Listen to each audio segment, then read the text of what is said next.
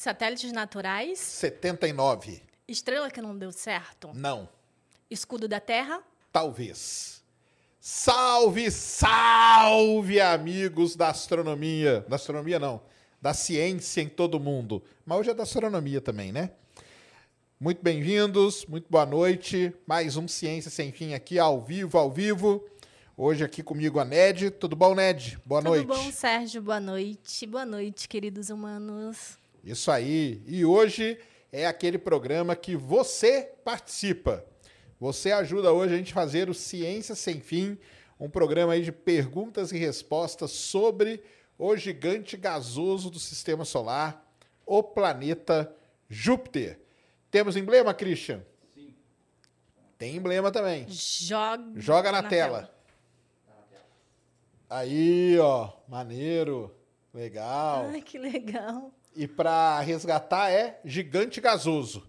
Então vão lá, gigante gasoso. Lembrando que o emblema fica disponível até 24 horas após aqui o programa. Hoje, para você participar, já sabe, né? A gente dá, favorece as perguntas que estão na plataforma nv99.com.br barra ciência sem fim. Vocês vão lá. Lá você pode assistir o programa, comentar e deixar sua pergunta. As perguntas custam 100 Sparks, que é 10 reais. Aquele 100 que você vai ver lá, não se assuste, tá? Porque é 10 reais. Pela plataforma, você pode mandar vídeo, você pode mandar áudio, e quando você manda sua pergunta, ela aparece aqui em destaque na tela. E tem o superchat também do YouTube. Mas se você vai gastar 10 reais no superchat, gaste 10 reais na plataforma que você vai estar ajudando o Ciência Sem Fim muito mais, beleza? Então venham, tragam suas perguntas aí, vamos falar muito sobre Júpiter. Lá na plataforma você pode também se tornar membro do Ciência Sem Fim, e aí, dependendo do nível de membro que você for lá, você vai ter, poder concorrer a esse belíssimo telescópio que a Celestron Brasil deixou aqui para a gente dar de presente. Outra coisa, todos os links aqui estarão lá na plataforma. Então, lá na plataforma tem um lugar lá escrito links úteis. Então você entra lá e pega. Então tem que entrar na plataforma. Entre lá, se inscreva, ajude a gente por lá. Combinado? É isso, né? De recados? Isso aí. Muito bom, então. Então vamos falar de Júpiter, o maior planeta do sistema solar. Uh, vamos para as perguntas. Isso aí.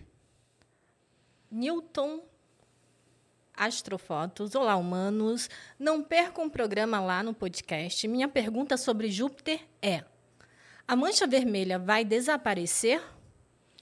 Muito legal, Newton. Valeu aí por seguir a gente. E então a gente já começa com a mancha vermelha, né? Mancha vermelha. É... O que é a mancha vermelha, né? Para quem não sabe. Quando você olha uma imagem de Júpiter, qualquer uma, qualquer uma não, né? Mas as mais legais, você vai ver que Júpiter tem ali uma manchona bem avermelhada. Essa mancha recebeu o nome de Grande Mancha Vermelha. Ela é observada desde a primeira vez que a gente observou Júpiter. Então, assim, ela pode existir ali há uns 300, desde a primeira vez não, porque quando Galileu observou não dava para ver a mancha ainda. Mas desde quando a gente teve telescópio que dava para ver a mancha vermelha, foi possível ver. Então tem pelo menos uns 350 anos que aquela tempestade, a Grande Mancha Vermelha, na verdade, é uma tempestade gigantesca que tem em Júpiter. Será que ela vai desaparecer? Bem, existem estudos que mostram que ela está diminuindo. Ela já foi muito maior ela já teve tamanho, cabiam duas terras ali dentro. Hoje tá, cabe uma terra e um pouquinho e tal. E existem aí estudos que dizem que ela pode desaparecer, e existem estudos que dizem que ela não vai chegar a desaparecer, que ela pode diminuir e depois ela ganha intensidade, de, depois de novo os ventos e tudo mais, e ela volta a crescer. Então, teremos que esperar. Mas se ela for desaparecer, vai demorar muitos anos ainda, tá? Mas é muito interessante toda essa dinâmica aí da grande mancha vermelha. E o tanto que ela diminuiu de tamanho é, eu acho que foi bem rápido, né? Porque é. hoje você vê o tamanho, a comparação, eles fazem até um, umas simulações que antes cabiam o quê? Cinco terras? É, teve uma época que cabia cinco, aí depois, quando começou a observar, cabia duas, né? E agora. E hoje é uma, uma e pouquinho. É, uma, e... uma e sobra um pouquinho é. de espaço. Então ela está diminuindo, ao meu ver, em termos astronômicos, muito rápido, né? Ah, sim. Pegar aí 350 anos, né? É rápido mesmo. Suzuki mandou dezão. Valeu, Suzuki. Boa noite, Serjão. Buenas. Do Rincão e Nerd na Oliveira. Quê? O que, que ele escreveu? Serjão do Rincão. Rincão? Não sou do Rincão, não. E Nerd na Oliveira. É, ser o nome. Se Júpiter é um gigante gasoso, ele tem solo? Se não, o gás todo fica girando feito doido, formando uma esfera? Feito doido. Não... Se pular nele, eu passo direto? Cara, essa sua pergunta aí é uma pergunta muito recorrente e é muito bem feita, né? Porque a gente chama, ah, Júpiter é gigante gasoso, quer dizer que ele só tem gás? Não, tá? Não é só gás que tem em Júpiter. Júpiter, de acordo aí com as estimativas, ele tem um núcleo sólido e esse núcleo tem aí aproximadamente umas 10 vezes a massa da Terra. Só o núcleo de Júpiter. O problema é que para você chegar nesse núcleo, você não vai conseguir. Porque você vai ter que atravessar todas aquelas nuvens ali, a pressão ali vai ser tamanha que vai te esmagar. Mas é, existe sim um núcleo. E, na verdade, o gás está ali preso, né, que a gente diz, por conta da gra força gravitacional desse núcleo. Por isso que o gás não escapa. Mas daqui a pouco deve ter mais perguntas sobre isso e eu vou explicar um pouco sobre a formação de Júpiter tem a ver com a formação do sistema solar e tem umas coisas muito interessantes que aconteceram lá 4,5 bilhões de anos atrás, quando esses planetas se formaram, que levou Júpiter a ser do jeito que ele é. Mas o gás não está girando que nenhum doido, tá? O gás está ali por conta da força gravitacional do núcleo de Júpiter, que é um núcleo rochoso e que deve ter ali umas 10 vezes a massa da Terra. É, João Torres mandou cincão. Valeu, João. Boa noite, Serjão. É verdade que Saturno flutuaria no mar? Ele é um gigante gasoso, mas existe algo sólido lá? Algo que possamos chamar de chão? Pode também, do mesmo jeito que Júpiter, tá? Saturno também tem um núcleo. O problema, por que, que a gente fala que ele flutuaria no mar? Aí o problema é a composição química dos gases dos planetas, tá? Então, quando você tem essa composição, você vai lá e consegue calcular a densidade. Então, vamos lá, a densidade da água é 1, né? A densidade da água é 1 grama por centímetro cúbico tal. Saturno tem uma densidade menor que a da água. Então, se você colocasse ele numa piscina gigantesca, ele flutuaria, porque a sua densidade é menor que a da água. Mas, do mesmo jeito que Júpiter, Saturno tem um núcleo rochoso também, menor do que o de Júpiter e os gases são diferentes. Então, a densidade de Saturno é menor do que a densidade da água, por isso que ele flutuaria. Tá? É... João Filho, é, qual seria o tamanho da força da gravidade de Júpiter? Muito boa pergunta, cara. A força gravitacional em Júpiter é vou arredondar, tá? É 25 metros por segundo ao quadrado. A força gravitacional da Terra, arredondando também, é 10 metros por segundo ao quadrado. Então, Júpiter, a força gravitacional em Júpiter é 2,5 vezes né, maior que a força gravitacional da Terra. Então, é 25 metros por segundo ao quadrado é a força da gravidade em Júpiter. Tá? Isso no topo da calculado, estimado e tal, no topo das nuvens de Júpiter, tá? Porque aí tem os locais ali onde você pode calcular a força da gravidade. Samuel mandou cincão. Valeu, Samuel. Salve Serjão e Ned. Caso Júpiter realmente fosse uma estrela, qual poderia ser o impacto para nós? Muito bom. Então, isso aí, né? Vocês viram que a gente começou falando desse negócio de estrela. Existe uma, um conceito meio errado, cara de que ah, Júpiter é uma estrela que não deu certo, né? Mas não, tá? Por que não? Por vários motivos. O primeiro é a formação. Então, Júpiter se formou como um planeta, ele não se formou como uma estrela. Estrela tem todo um processo de formação lá. E outra coisa, para virar uma estrela, Júpiter teria que ter 80, né? Acho que 80 vezes a massa que ele tem hoje. Então, por quê? O que é uma estrela? Uma estrela é um objeto que tem uma massa específica lá, um valor de massa, aonde o processo de fusão nuclear inicia-se. É isso que, é, que define uma estrela. Ela tem um processo de fusão nuclear. O Sol está lá fundindo o hidrogênio, transformando o hidrogênio em hélio. Júpiter, para o processo de fusão nuclear iniciar em Júpiter, Júpiter teria que ter 80 vezes a massa que ele tem hoje. Então ele não. Aliás, ele é bem longe de virar uma estrela. Ele nunca teve nem perto de ser uma estrela, porque a formação dele é a formação de planeta. Ele se formou como um planeta e tudo mais. Agora, complementando, né? Se a gente tivesse uma outra estrela no sistema solar, aí seria tudo muito bagunçado. Talvez a gente não tivesse vida, tá? E talvez a gente não tivesse tudo isso de planeta também que a gente tem. Então seria tudo muito diferente. Mas Júpiter não é uma estrela. Muita gente fala ah, estrela que não deu certo, uma estrela que falhou. Então não é, tá? Júpiter, para virar uma, uma anã marrom, seria, precisaria de 15 vezes a massa que ele tem, e para virar uma estrela, 80 vezes. Então, está longe disso. É, fala, Sérgio Inete. Fala. É, Rafael Frazão mandou. Boa. Vocês são a salvação da ciência no Brasil. Tenho Coitado duas assim. perguntas. Hum. É, temos ou quando teremos uma missão focada na Lua Europa?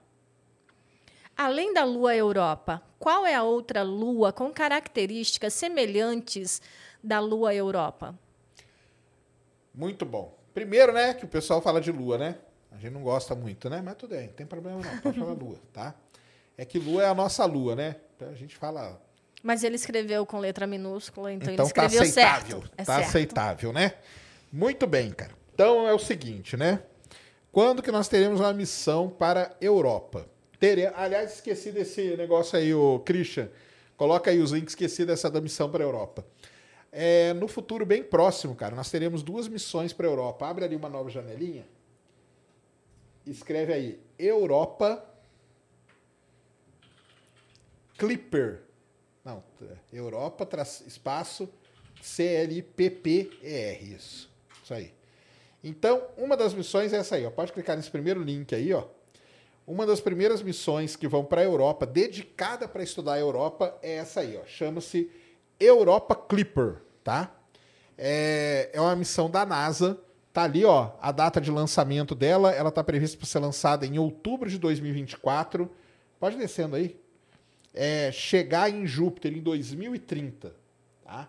Essa que é a ideia da Europa Clipper. Aliás, Diga-se de passagem, entra no YouTube aí, cara, que eu vou indicar um negócio muito legal pra galera. Se quiser ligar aí na sua casa e deixar, escreve assim: Europa, Europa Clipper, do mesmo jeito. Europa Clipper é Clean Room Live. Não, é room é de sala. Ah, tá. Ah, mas tá, tudo bem. Já apareceu ali, ó. É essa aí, ó. Pronto. Esse link vai estar tá lá. Ó, isso aqui, ó, põe ela na tela toda. Isso aqui é a sala limpa lá no JPL, tem uma câmera ao vivo, 24 horas, mostrando a Europa Clipper. Ó. A Europa Clipper é aquela sonda ali, ó. Então você pode ligar e ficar deixar aí, ó. Você vai ver a sonda sendo montada. Vai ser lançada em 2024. O objetivo dela é estudar. Ela foi já pensada para ser uma, uma missão que iria pousar, mas aí é muito complicado e tal. Então ela vai só orbitar a Europa e vai fazer medidas ali da, da crosta de gelo de Europa e tudo mais. Então, uma é essa missão. Esse link aí vai estar tá lá na plataforma, então para você entrar lá e pegar os links todos. É... E a outra missão, abre aí outra janelinha. É uma missão da Agência Espacial Europeia chamada JUICE, escreve aí, JUICE ESA Mission, é com E. ESA Mission. Essa aí, ó. Essa aí é a missão JUICE, que quer dizer Jupiter Ice Moons Explorer, ou seja, é uma missão da Agência Espacial Europeia que não vai estudar só a Europa, tá? Vai estudar Europa, Calisto, Ganymedes e tudo mais, mas vai fazer muito estudo em Europa. Então, temos duas missões aí nos próximos anos que vão para a Europa. A Europa Clipper e a Juice. Aliás, já entra a primeira dica aqui, para quem não viu ainda, assista o filme Europa Report. Considerado um dos melhores filmes. Tem gente que ama esse filme, tá? O filme é legal, ele é tão ruim que ele fica bom. Assistam lá Europa Report, então, que vocês vão ver. E por que, né? Que a Europa chama tanta atenção? Porque a Europa tem uma característica muito especial.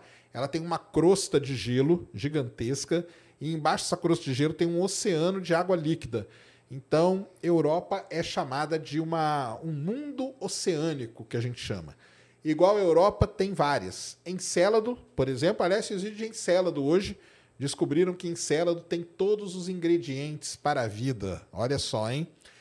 Ganymedes também é assim, Calisto também é assim, é, Tritão também deve ter um oceano e até Plutão pode ter um oceano. Então tem vários mundos oceânicos aí espalhados pelo sistema solar. E isso é uma outra coisa muito legal também, que durante muitos anos a gente pensou em procurar vida em Marte, né? Tinha os marcianos e tal. Só que alguém chegou e falou assim: cara, vocês estão malucos, né? Porque Marte é um deserto congelado. Não tem água, não tem nada. Quando descobriram que a Europa tinha água, um oceano, que Encélado tinha oceano e que as outras luas tinham também, isso aí mudou totalmente o foco. O foco hoje é procurar vida atual nesses mundos oceânicos, tá? Então tá aí as missões. E eu estou preparando, se tudo ocorrer como planejado, amanhã eu estou preparando um vídeo pra, sobre a Europa. Aí, ó. Vamos lá no canal da NED, já entra aí no YouTube, ó. NED Oliveira. Muito bom. Europa é um satélite muito interessante, cara. Muito misterioso, tá? É, é muito. Aliás, eu até deixei aqui, ó. Ele é tão legal. Abre aqui um desses da. É aquele do JPL, cara. Qual que é, hein? Vem aqui nesse símbolozinho da NASA aqui, é um deles. Acho que é o antes desse. Não. Vai ali, ó. Não. Então me pega aqui esse. Ah, é, esse aqui mesmo. Ó, Europa é um satélite tão interessante que a sonda Juno, daqui a pouco a gente fala mais da sonda Juno, mas a sonda Juno está lá na órbita de Júpiter e ela vai sobrevoar a Europa. Agora, desce aqui, só para a gente ver a data aqui, Christian. Isso aqui é uma imagem de Europa feita pela Juno, já, tá? Uma, da Juno. Desce aqui agora. Ela vai. Aí, ó. Dia 29, quinta-feira. 29. É quando? Aniversário de quem? Ah, aniversário da, da Júlia, que está aqui até visitando o estúdio hoje, da filha da Nete. 29, que é semana que vem, quinta-feira que vem, a sonda Juno vai sobrevoar a Europa vai passar muito perto de Europa. Então é um dos momentos mais esperados da missão Juno, porque ela vai poder medir ali as coisas. Vai que ela vê as plumas, hein? Isso é um grande mistério de Europa, porque em Célado a gente sabe que tem aquelas plumas, os geysers lá. Europa a gente não sabe. E existem pistas ali que parece que tem. Imagina se a Juno vê esses geysers aí, essas plumas, hein? Vai ser um negócio sensacional. Semana que vem, fiquem ligados aí que teremos esse sobrevoo. E aí, uns dois dias depois, começam a sair as imagens do sobrevoo. Tá aí, ó. Pedro Augusto mandou cincão. Valeu, Pedro. Dizem que graças a Júpiter existe vida na Terra, pois devido à sua atração gravitacional, acaba atraindo os meteoros que possivelmente destruiria a Terra. Isso aí, que nós falamos até no começo, né? Será que Júpiter é considerado o escudo da Terra? Então, é Pedro, né? Meteoro não, cara.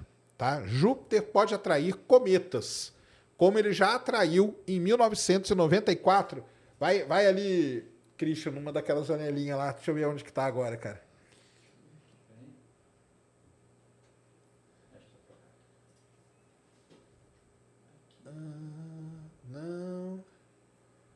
Voltando. Não, acho que pode ser esse aqui, ó. Mais um, mais um pro lado. É, esse aí mesmo. Não, do lado. Isso. Então, ó, em 1994, pode pôr esse vídeo aqui para rodar? É danado, esse vídeo aí não dá nada pra gente, não. Põe ele mais no começo. Então tá aí, ó, pessoal. Em 1994, pode soltar o play aí, não precisa pôr o áudio, não. É. Em 1994, o cometa Shoemaker-Levy 9 bateu em Júpiter. E o Hubble conseguiu fazer. As imagens são sensacionais. Então vocês vão ver aqui, ó, que tem várias várias imagenzinhas do cometa Shoemaker-Levy. Isso aqui foi um dos indícios que criou, né, toda essa essa lenda aí de que Júpiter é, protege a Terra. Porque, por exemplo, ele atraiu o cometa, olha aí, ó, cometa com um quilômetro de diâmetro. Um quilômetro de diâmetro batesse na Terra, cara, a gente tava ferrado. Júpiter, ele partiu o cometa em vários pedaços, ó, isso aqui é a imagem real, tá? Imagem real feita pelo, pelo Hubble. Aqui não é uma imagem, né? Aqui é um render só que eles fizeram para mostrar. Quando o Shoemaker Levy 9 passou perto de de Júpiter, ele arrebentou. Olha ele batendo no planeta. Olha que sensacional. Ó, vai ter as imagens dele batendo. Isso aqui foi uma imagem que fez, mostrou primeiro que o Hubble estava bom, né? Olha lá as imagens dele batendo, ó. E mostrou pra gente que sim, Júpiter pode atrair cometas. E aí veio criou tudo isso. O ano passado, o brasileiro aqui, né, o, o como ele chama? O Zé Luiz, né? Isso. Ele registrou um impacto em Júpiter, que é uma, é uma coisa raríssima de se ver. Olha aí que legal, ó. Isso aqui é imagem, cara. Isso aqui é imagem real. Os pedaços, fez uma, uma, uma trilha de pedaços que foi batendo em Júpiter. É, o, a imagem do Zé Luiz, se não me engano, foi só a sétima vez, tá? Que a gente conseguiu registrar um impacto em Júpiter. É muito difícil. Mas qual que é o problema? Por que, que é talvez, né? Porque pode ser também que Júpiter perturbe a órbita de alguns asteroides ali no cinturão de asteroides e mande eles direto para a Terra. Aliás, dizem que o asteroide que causou a extinção dos dinossauros pode ter acontecido isso. Ele foi perturbado, se desgrudou dali e veio em direção à Terra. Isso é bom ou é ruim? Para nós é excelente, né? Porque matou os dinossauros e deu a chance dos mamíferos. É, mas também pode. Aqui. Mas vai que alguém mas, perturba outro. Agora, se você aí é do time dos dinossauros, você vai me cancelar falando que eu falei que é bom que os dinossauros tenham morrido. Para a raça humana foi excelente. Então, assim, Júpiter tem essa, vamos dizer assim, dupla personalidade, vai. Ele pode proteger a gente, protege sim, mas ele também pode perturbar aí asteroides e mandar direto para a Terra, tá, pessoal?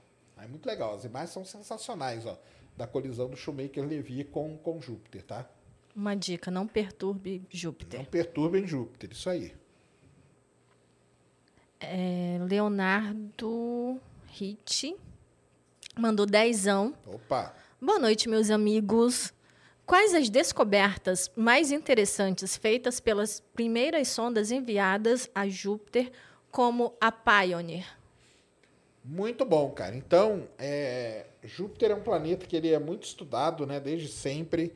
Então, as Pioneer passaram por lá, as Voyager passaram por lá, a Cassini passou por lá. A Cassini passou. A Cassini estava indo para Saturno, ela passou por Júpiter. Aliás, uma das imagens mais bonitas de Júpiter foram foi feita pela Cassini.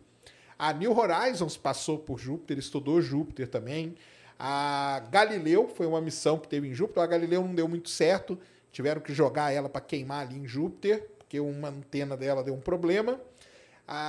e a Juno agora que está lá, né?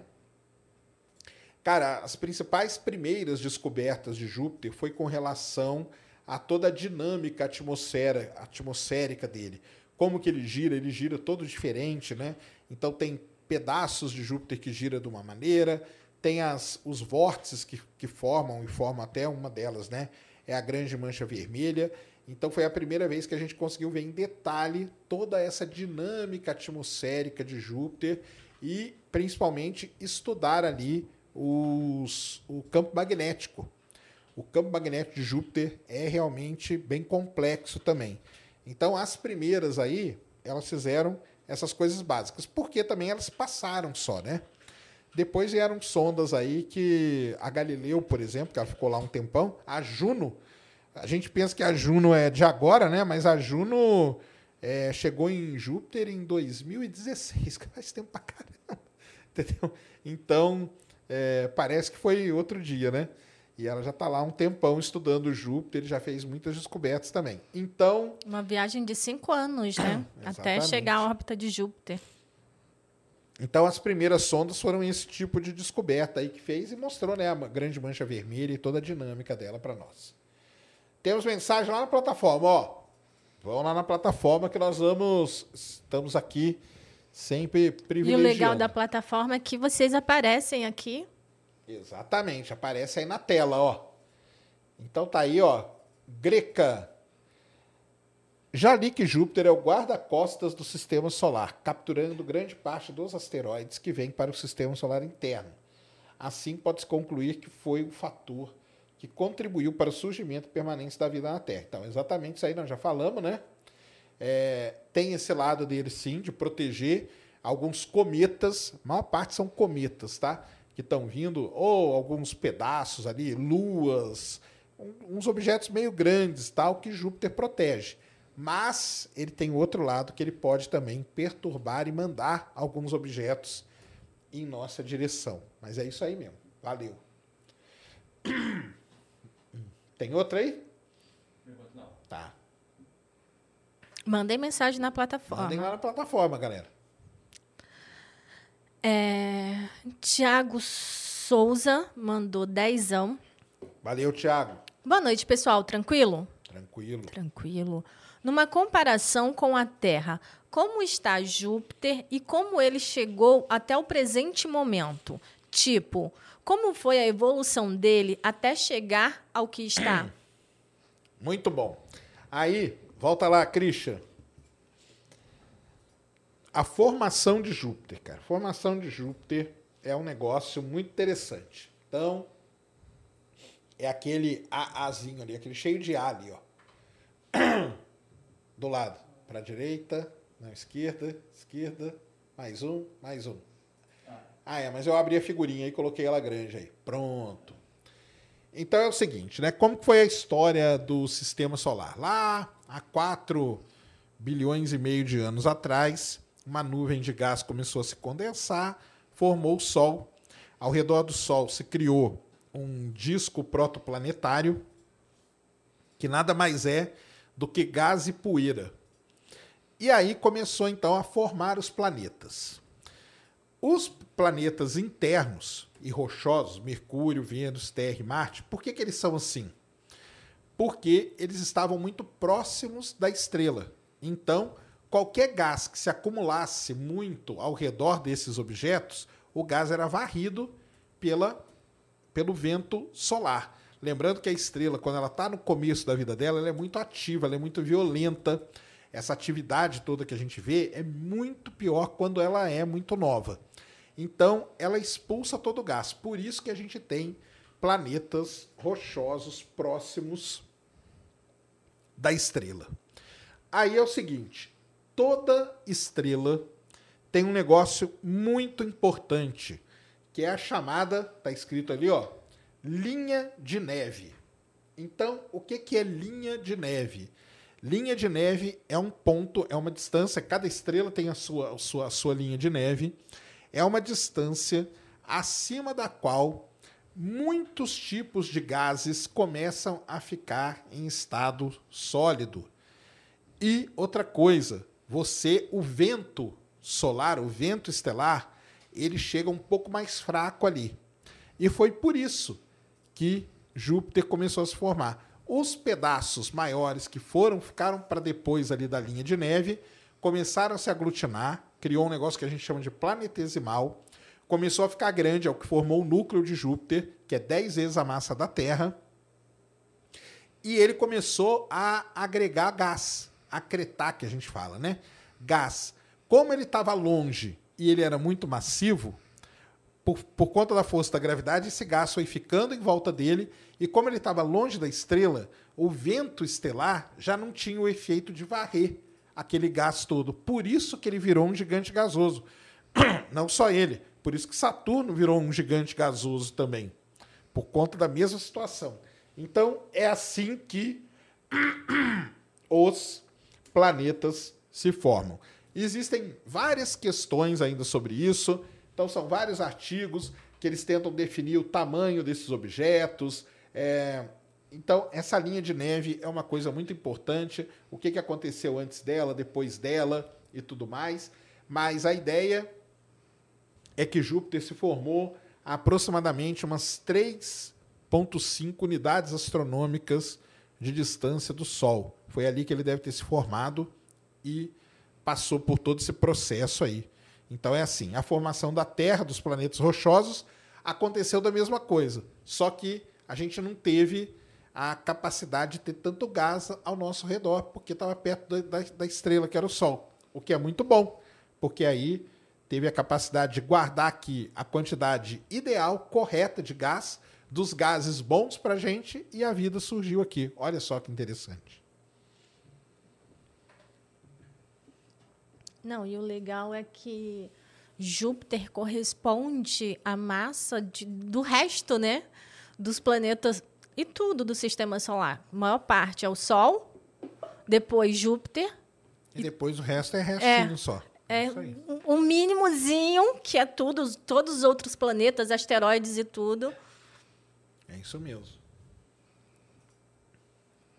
Rafael, Rafael Calimã mandou 54,90. É, boa, garoto. Obrigado. Primeiramente, parabéns aos dois e toda a equipe por proporcionar conteúdo de qualidade com estes com perguntas.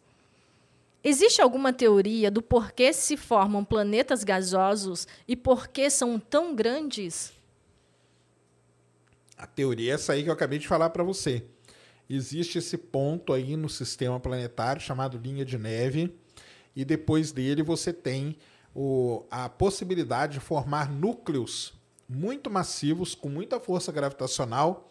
Eles atraem muita quantidade de gás, eles estão a uma determinada distância segura da estrela, de modo que o vento estelar não consegue varrer aquele gás, ou seja, a força gravitacional do planeta é maior do que o efeito do vento, do vento estelar. Então esse gás começa a se acumular ao redor do objeto e aí vira, se transforma num gigante gasoso. Essa é a historinha aí da formação tanto de Júpiter como de Saturno.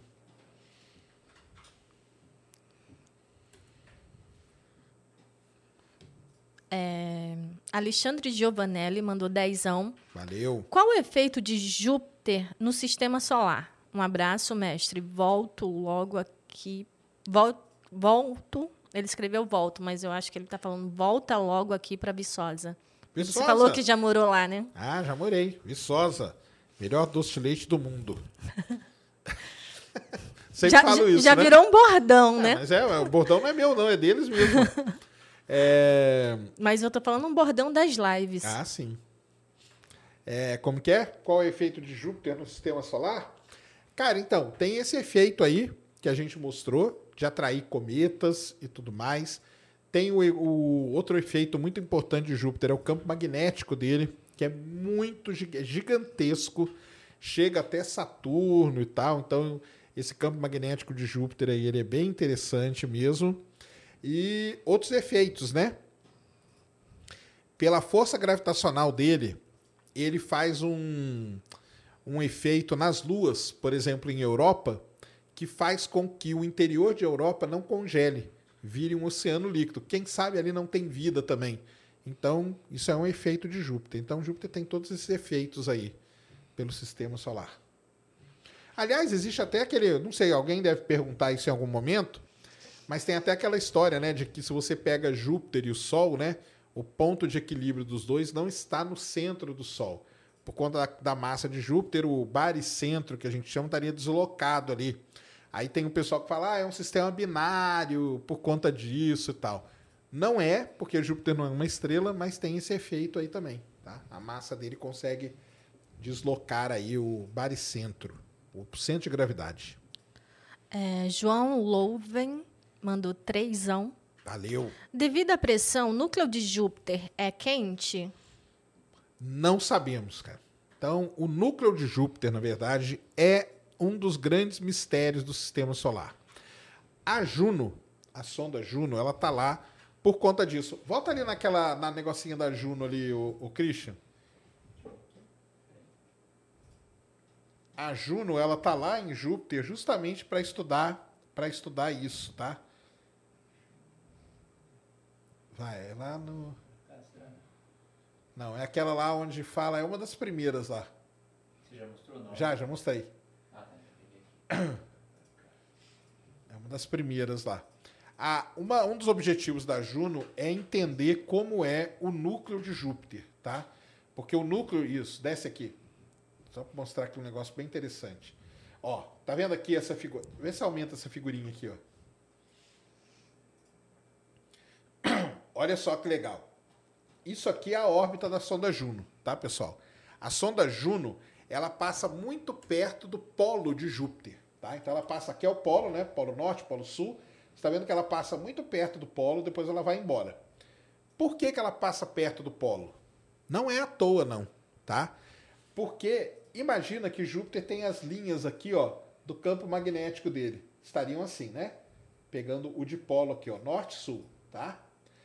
Quando, quando a Juno passa por aqui, ó, ela passa numa região, ó, se ela passasse aqui, ela não pegaria a linha do campo magnético. Quando ela passa aqui pelo polo, ela cruza as linhas de campo magnético. E por que, que isso é importante? Porque ela consegue registrar pequenas variações nessa linha do campo magnético. E essas pequenas variações a gente consegue inferir como é o núcleo de Júpiter. Porque o núcleo de Júpiter a gente nunca vai conseguir ver. Então vão ser medidas indiretas que vão indicar para a gente como que é o núcleo de Júpiter. Por isso que é um grande mistério aí do, do sistema solar. E por isso que a Juno tem esse nome. Juno é em homenagem lá a uma das esposas de Júpiter que conseguiam Júpiter, né? Era o deus Júpiter.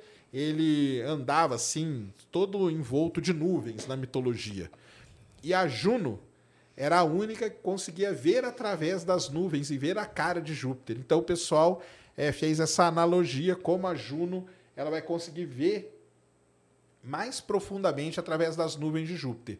Então, assim, essa é uma grande questão, cara, tá? Como é o núcleo e tal, a gente não sabe. O que a gente pode estimar é a massa dele, o tamanho dele, a densidade, essas coisas, tá? Mas ver vai ser difícil. É, André Lima.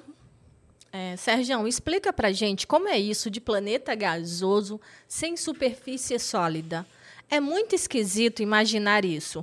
Como pode um planeta gasoso ser tão massivo? Isso aí, ué. Já, já falamos, né? Na verdade, não é que não tem uma superfície sólida, tá? Aqui no meio de Júpiter existe um núcleo aqui, tá? Núcleo de Júpiter. É, e só o núcleo é 10 vezes a massa da Terra, a estimativa que se tem, tá? A Juno vai melhorar essa medida, mas a estimativa é que seja 10 vezes a massa da Terra, só o núcleo dele. Aí você coloca a quantidade de gás gigantesca que tem ao redor de Júpiter, então faz com que ele seja muito massivo, muito grande. E o porquê? Já explicamos, né? Quando estava se formando esse, esse núcleo com 10 vezes a massa da Terra, foi capaz de gerar uma força gravitacional grande o suficiente para que esse gás ficasse em volta do planeta. Então, é isso. É, o pessoal tem aquela visão, né? Que até um- alguém perguntou, que acha que se você cair aqui em Júpiter, você atravessa ele, sai lá do outro lado. Não atravessa, pessoal, porque aqui no meio tem um núcleozão aqui, tá? E isso aqui é muito importante, beleza? Aliás, na verdade, como que a gente sabe que tem um núcleo? Porque tem o campo magnético. E para ter o campo magnético, você precisa ter essa coisa girando lá dentro. É isso que causa o efeito, que gera as correntes elétricas e que gera o efeito para criar as linhas de campo magnético. Beleza? Eu vou achar uma imagem da estrutura de Júpiter aqui. Pode ir lá, manda bala. É, Flock Voo Livre mandou cincão. Opa! A Europa Clipper ficará quanto tempo em operação? Ela tem como objetivo procurar vida? Ó, quanto tempo ela vai ficar em operação, a gente não, não tem uma ideia, né? Ela, são missões aí que são para durar 5, 10 anos, mas acaba durando sempre mais, tá? Agora, A Juno mesmo era para durar. é, já era para ter encerrado a missão dela, né? Isso. Aí Mas aí a Juno eles deram um jeito nela, mudaram, né, a É. missão dela. E a Europa Clipper vai procurar a vida? Essa é uma grande questão que o pessoal faz também. Não vai, cara, tá? Ela não vai. Qual que é o, o, o principal objetivo da Europa Clipper? É medir a espessura do gelo que está em cima do oceano. Por quê? Porque a ideia da NASA é depois mandar uma sonda para pousar em Europa e perfurar esse gelo. Tá? Então, assim, ela vai conseguir medir a composição e tudo. Se tiver alguma vida ali, igual a Europa Report, por exemplo, aí lógico ela vai ver, né? Então vejam o filme lá que vocês vão entender o que eu estou falando. Agora, o objetivo principal dela não é esse, tá? O objetivo principal da Europa Clipper é caracterizar a Europa da melhor forma possível, a todas as propriedades, toda a composição química, a crosta, principalmente a crosta de gelo e talvez ver se tem a tal das plumas ali, que são essa grande questão que a gente não sabe ainda. É... Brunão. Ah, tem aqui na plataforma, né? Vai ler daqui? Ele vai. Tá, beleza, vai lá. A gente faz todo um combinado antes, tá? A gente, ó, vamos fazer assim, aí o Sérgio estraga tudo. Estraga tudo. o Will mandou doisão. Noite, gra gravidade artificial nos filmes possível? Foi isso que ele escreveu. Ah, eu entendi. Ele está querendo saber se o jeito que se gera gravidade artificial nos filmes é possível de se fazer na realidade. Possível é, cara. Na verdade, é a única maneira de se ter gravidade artificial, é aquela maneira que os filmes mostram pra gente. Qual é o problema? É o custo disso. Hoje, isso é extremamente caro. Então, assim, não tem nem a menor chance disso acontecer, tá?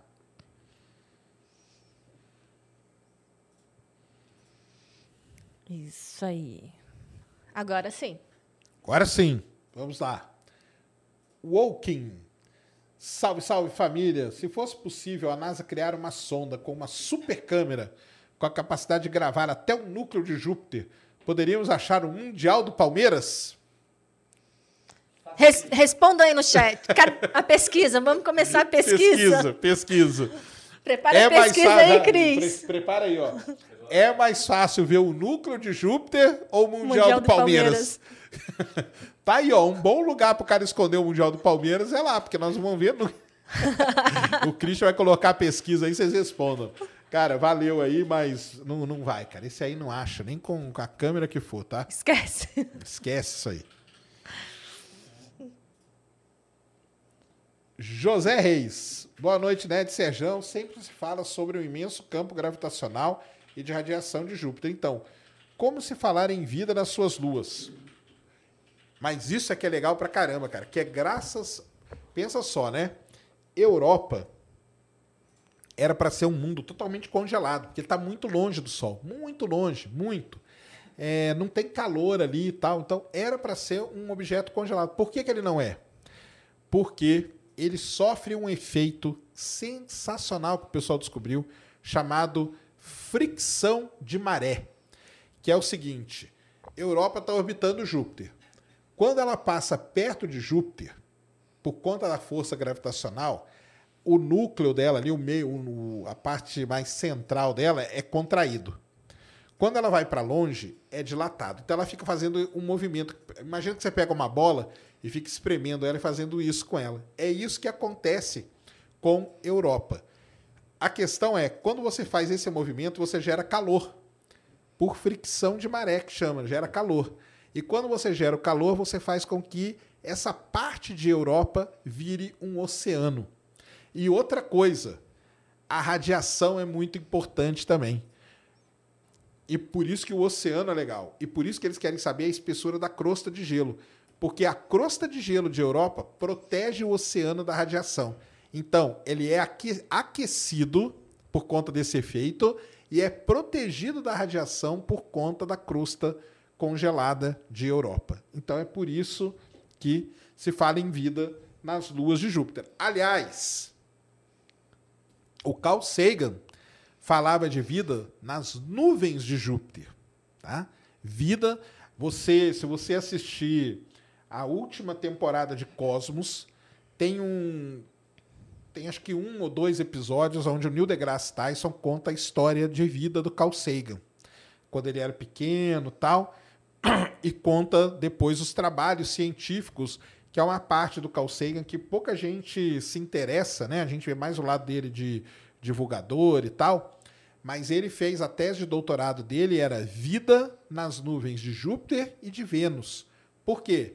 Porque existe uma camada nas nuvens de Júpiter onde as condições são parecidas com a Terra. Tem muita água, muita água, muita mesmo. Tem pressão e temperatura parecida com a da Terra. Então ali pode ter vida de alguma maneira. E o Carl Sagan faz todo um trabalho sobre isso. E ele até imagina como que seria a vida ali. É legal pra caramba. Vejam aí, eu não lembro qual episódio que é, mas é muito interessante todo esse trabalho.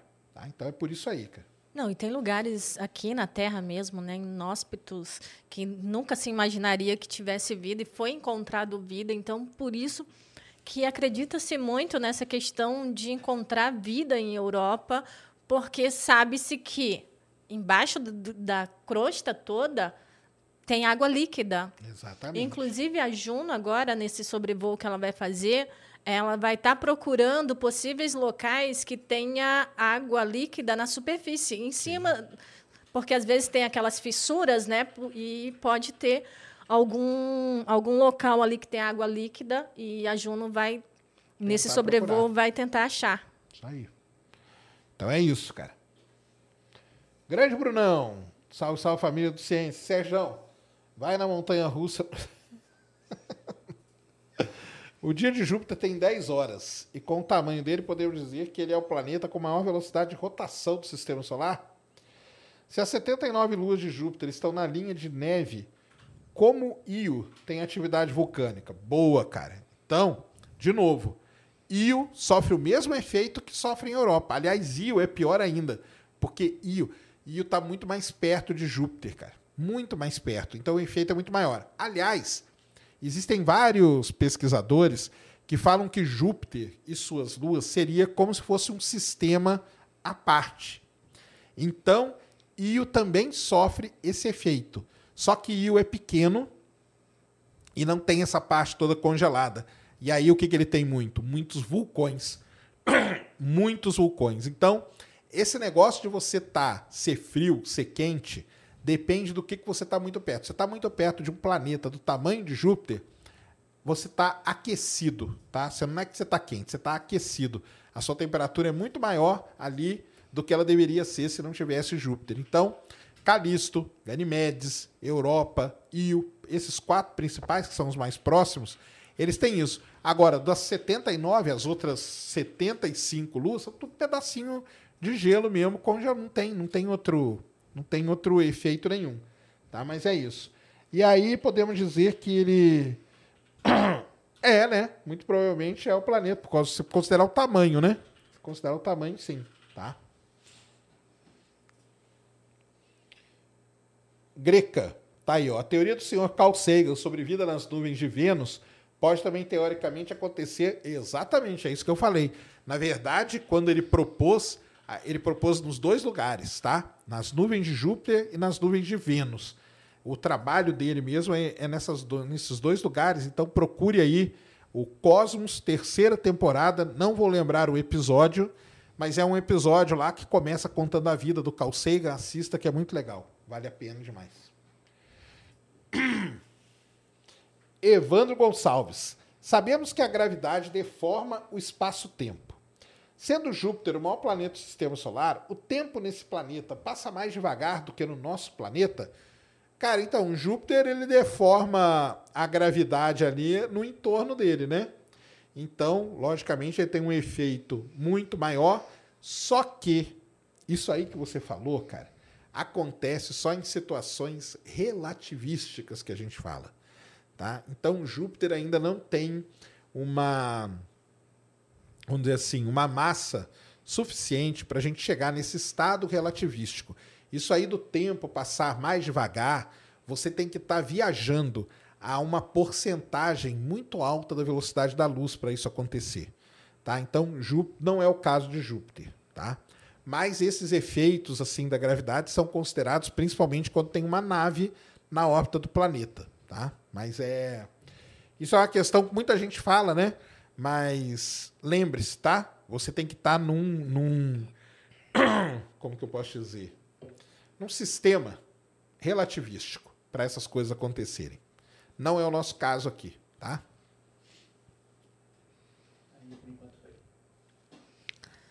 Gabi, é, Gabiza, Casa e Construção mandou vintão. Valeu! Como é, formado, como é o formato do universo? O que sempre vemos é semelhante a um disco vinil plano. Mas e as outras direções? Para sair do sistema solar, uma sonda tem que passar por Plutão, por exemplo? Não necessariamente. Tá? O sistema, os planetas, eles estão todos alinhados mais ou menos no mesmo plano orbital que a gente chama. Então, se você mandar uma, por exemplo, a Voyager, né? A gente fez o programa da Voyager aqui. A Voyager 2 foi para Júpiter, de Júpiter ela foi para Saturno, Urano, Netuno e depois ela foi tipo para cima, vamos dizer assim. A Voyager 1, ela foi para Júpiter, Saturno e depois foi para cima. Então, você indo nessas direções, você sairia do sistema solar. A questão nem é essa. A questão é o que é o limite do sistema solar. Isso é uma coisa muito discutível. Então, é, é até onde vai a, a atração gravitacional do Sol?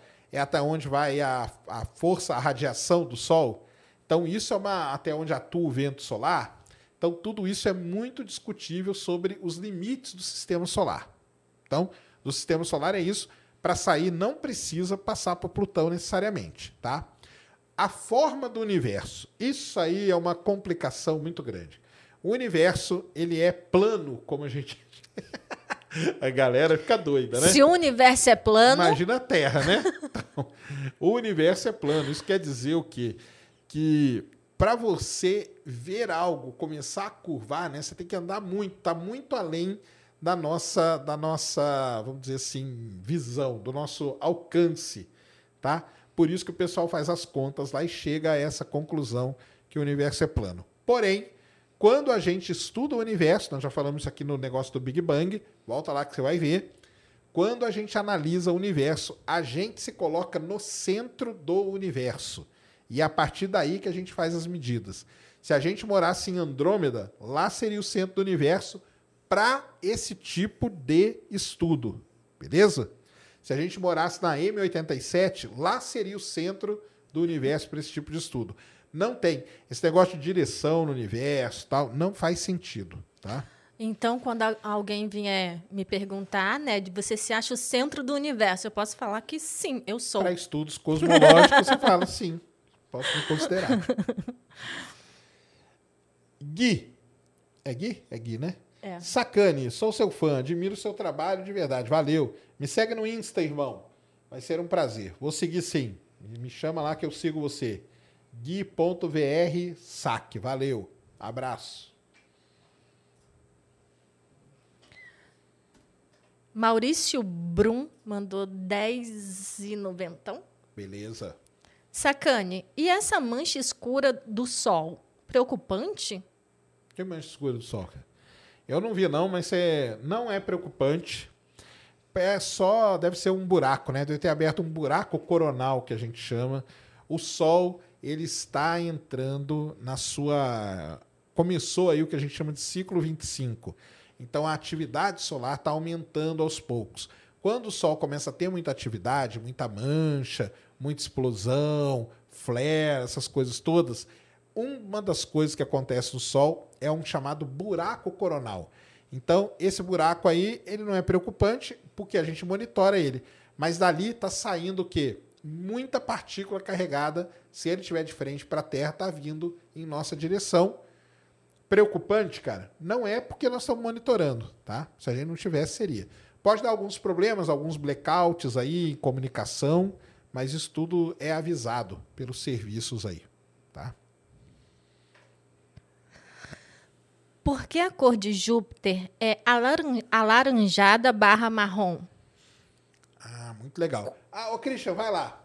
Porque, porque é a cor que a gente vê dele, né? É o Bem, Thiago Teles que perguntou. tá? Thiago. E tem mais. Então, essa cor aí, cara, é devido à composição química do de Júpiter, tá?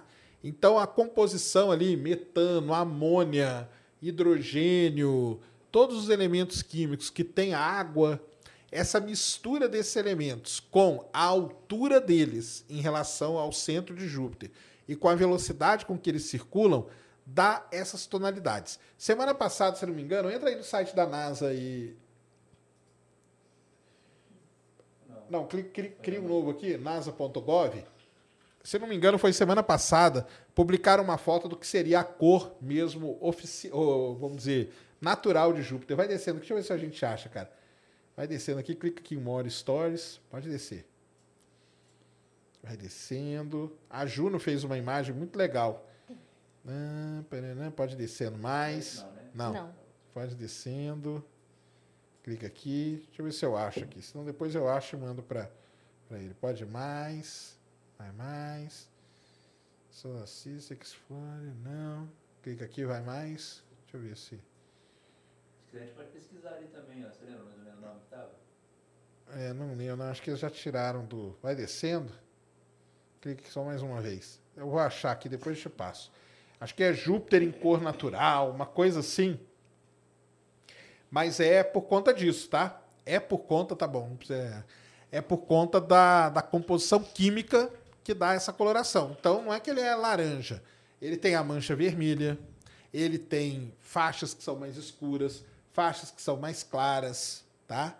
Então não. Não, aí vai ser difícil pesquisar. Eu acho aqui depois te mando. Mas é por causa disso, tá? É por causa da, co da, da composição química. É, quão, aba quão abaixo da camada gasosa está a camada rochosa do planeta? Ser mais ou menos gasoso influencia na força atrativa que o planeta exerce em objetos que passam por sua, é, por sua região? Boa pergunta. Ah, tá aqui, já achei, já te mando. Então é o seguinte, o quanto, né, cara? Tá, a gente não sabe ainda direito, tá? Temos que esperar a, a Juno mandar essa, essa informação para gente, tá? A gente não tem isso, isso ainda, tá? É, agora, o fato dele ter mais ou menos gás, sim, influencia e muito, tá? A sua, a sua atração gravitacional, porque é mais massa, né? Então é isso que acontece, tá?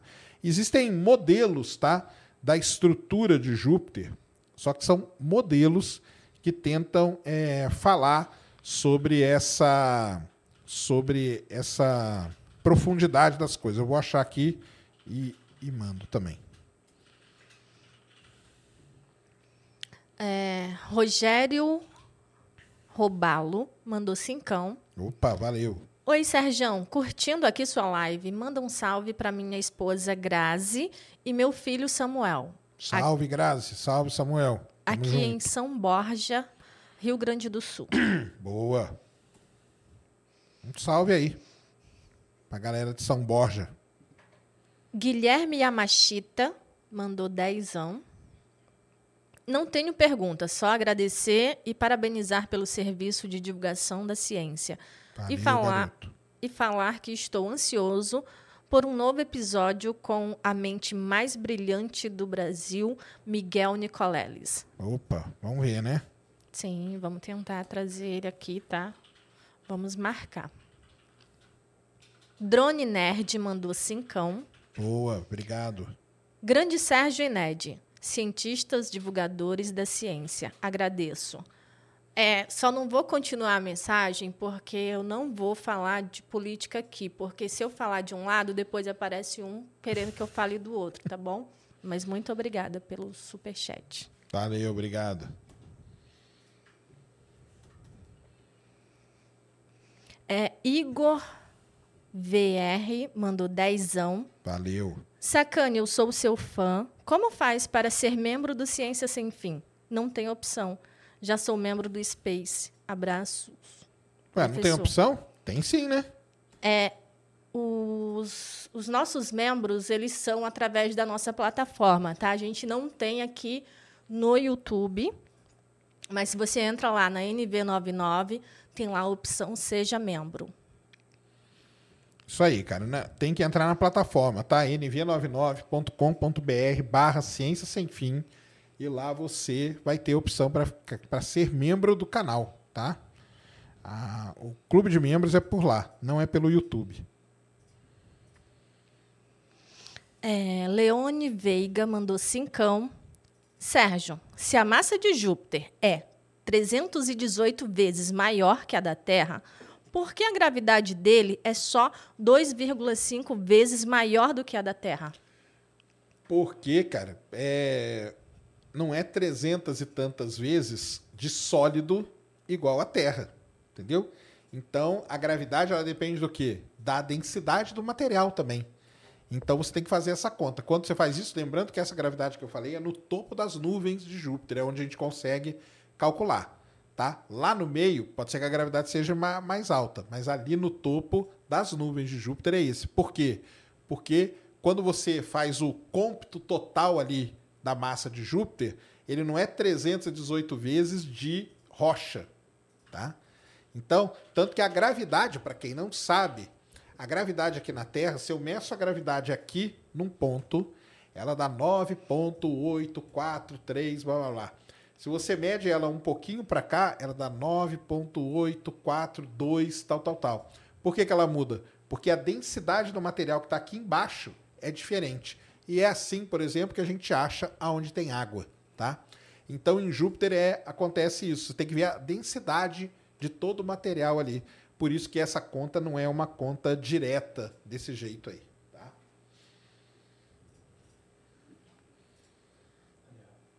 Ah, então. Isso aqui eu não, não achei da NASA, mas achei esse aqui, ó. Que é a imagem que a sonda Juno fez, ó. Tá vendo? É, a cor, né? Qual que seria a cor mesmo? Então tem uma imagem que é modificada, a da direita, né? E aquela ali da esquerda seria a imagem, a cor mesmo de Júpiter. Então, é, não é. É que quando a gente vê uma imagem, isso é muito importante da gente falar. Quando você vê uma imagem de Júpiter, muito provavelmente a imagem foi tratada. Beleza? Tipo essa aqui, ó. A imagem aqui da direita, ela foi tratada, ela foi processada. O cara realçou aqui algumas tonalidades e tal. A imagem da esquerda seria a imagem em cor natural.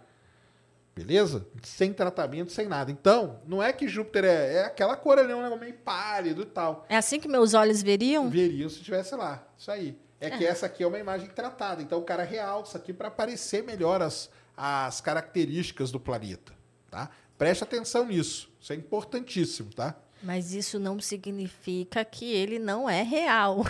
Exatamente. Tá tudo certinho, entendeu? É que as imagens são. Tra... Aliás, a Juno ela tem um negócio muito legal, tá? Muito legal mesmo. Entra aí, o Christian. É... Missão Juno, eu deixei aí, não deixei um negocinho da missão. Escreve aí, abre aí uma abinha aí, ó. Juno Mission. Deixa eu ver aqui que sa... não, não é esse não. Aí, ó, esse segundo aí, ó. Isso, esse aqui. Então, galera, ó, nós vamos deixar isso aqui lá também. Essa aqui é o site da missão Juno, tá? Você está vendo ali, ó, PJ44 é o Perijove, tá? Perijove. O que é Perijove? São as órbitas que a Juno faz ao redor de Júpiter. Aí você entra ali, ó, PJ44 imagens estão postadas. São as imagens brutas. Você aí, ó, pode ficar aqui mesmo. Se você fala, né, que a NASA mente, cara. Olha aqui, ó. Isso aqui são as imagens brutas de Júpiter, tá? Feitas pela Juno. Então, vamos clicar nessa aqui, ó, Christian, por exemplo. Você entra, não pode entrar aqui, pode ser aí mesmo. É. Você entra aqui, ó, tá aqui a imagem, tá? Sem tratamento, sem nada. Aí sobe aqui. Mesmo assim, sem tratamento, a gente já consegue, já consegue ver, ver, Com certeza. É. Agora sobe aqui, ó. As, não, sobe. Umas cores. É, aqui, ó, galera, tem para você baixar as imagens. Então você vai baixar as imagens aí no seu computador. Quando você baixar as imagens, você vai ter os canais. E aí você entra num Photoshop da vida, qualquer programa desse aí que vocês gostam e que vocês manjam, e você começa a combinar essas imagens. E ao combinar elas, vocês vão mexendo ali nos níveis, contraste e tal, não sei o quê.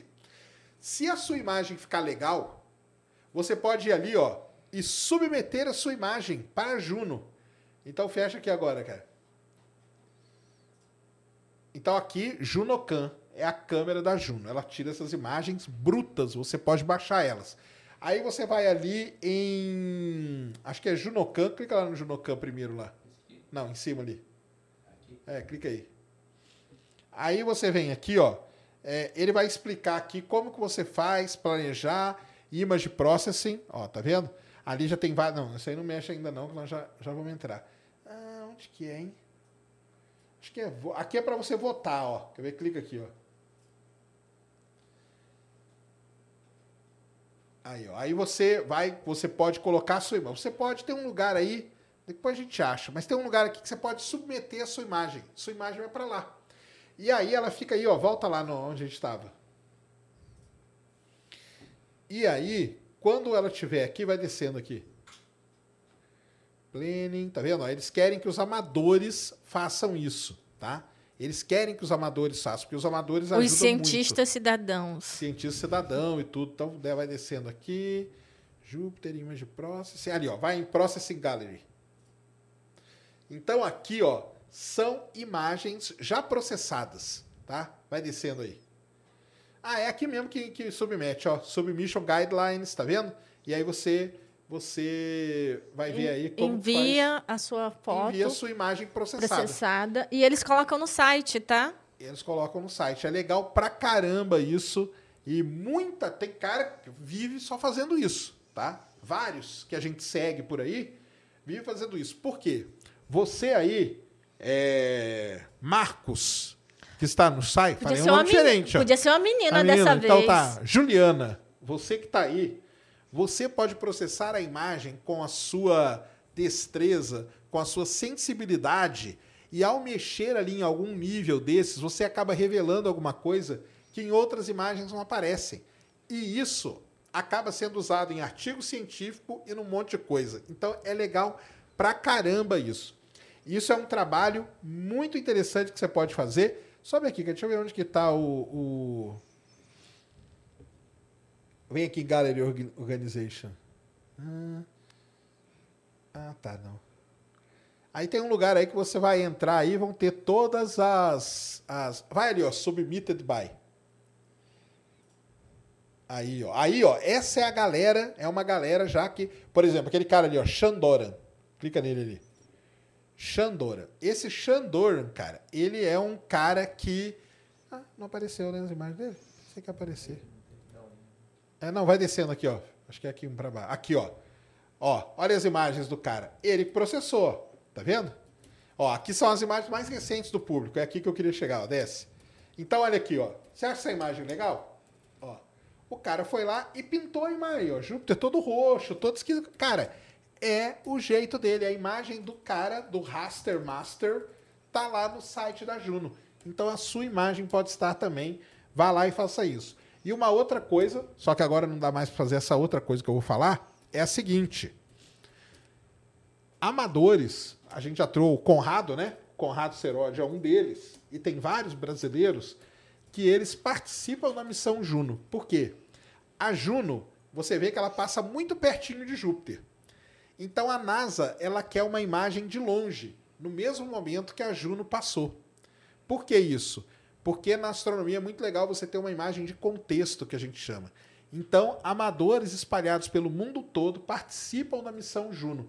A missão Juno é uma das primeiras missões de grande colaboração entre os amadores ou cientistas cidadão com a galera profissional da NASA, tá? É muito legal isso que a Juno faz, tá? Então fica aí a dica para quem quiser brincar com as imagens. Na, tá. Não é só a Júnior que faz isso que não, tá? A Cassine já fez isso. Dica para perder a vida, né? Mais uma, mais, mais uma, dica. dica. Você perde mesmo. Não, perde e ganha também, né? Porque ali, ó, aqueles nomes ali, ó. Aquele cara ali, por exemplo, JP Major, tá? É um dos caras que a gente Puts, segue. É incrível. Os processamentos é. que ele faz são. In... E você pode criar o seu fluxo de processamento de imagem. Então tem cara aqui que já tem esse fluxo criado, é um cara que é sempre consultado para isso. Tá? Então, tem muito jeito de atuar nessa área. E as imagens estão, estão aí, cara. Ó, não é só a Juno que faz isso, tá? A Juno, as imagens de Marte, que são as RAW lá também, tudo, tem que ser tudo RAW, imagem bruta, tá? Juno, A Cassini fazia isso. Perseverance. Então, Marte, né? Não só com Perseverance, Curiosos É. também.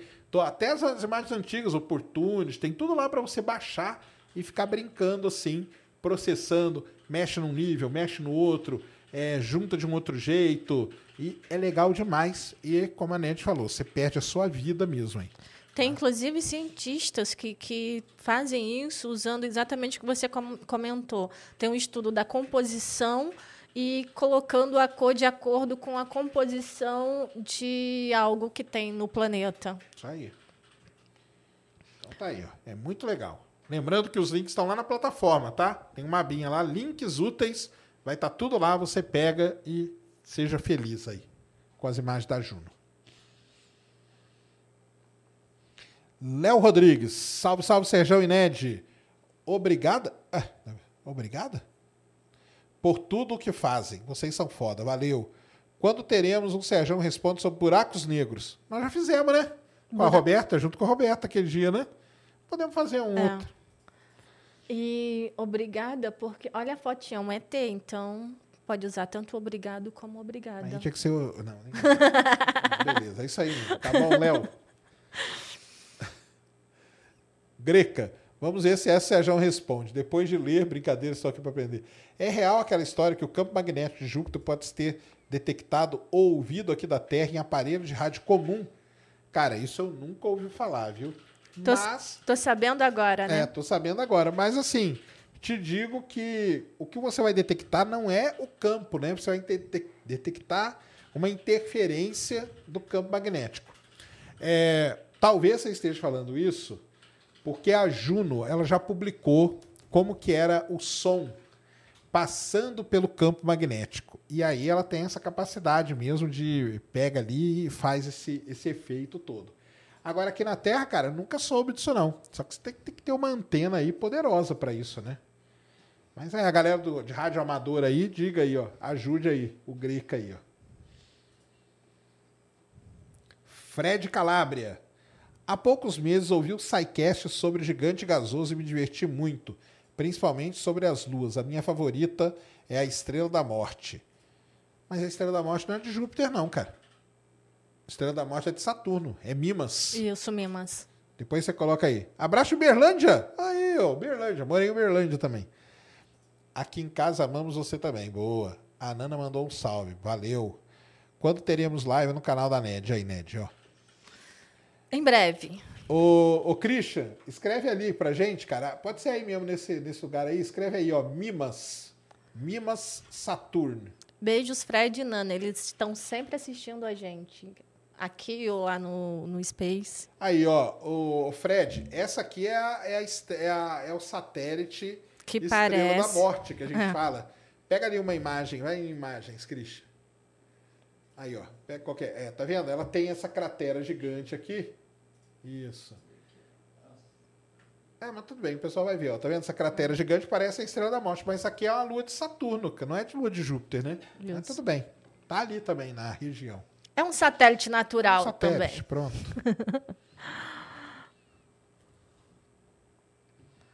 É, Tem mais? Tem mais? Tá.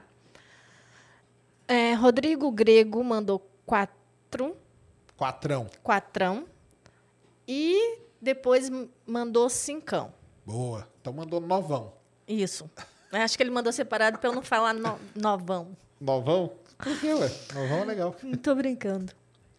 É, Serjão, minha filha, Laura, de 10 anos, gostaria de saber o que aconteceria se dois planetas gasosos colidirem. E se um gasoso e um rochoso colidir? Bem, acontece uma grande uma catástrofe, né? Primeira coisa é essa. É, se, por exemplo, Saturno e Júpiter, eles colidem, são planetas que são muito grandes, né? De massa muito elevada, tamanho parecido e tal. É, cara, vai ser uma destruição, destrói, é destruído totalmente. Um planeta rochoso e um gasoso depende do tamanho desse rochoso. Se for um Mercúrio da vida, talvez Júpiter engula ele ali, entendeu? Tá, passa um pouquinho de mal, mas engole um, um Mercúrio da vida, tá? Para isso aí a gente teria que fazer as contas direitinho da massa e tudo para saber o que, que exatamente ia acontecer. Existe aquele, aquele joguinho barra, barra programa, né? Tem o universo Sandbox, onde dá para você simular essas coisas, tá? Que é muito interessante. Mas isso seria uma destruição gigantesca.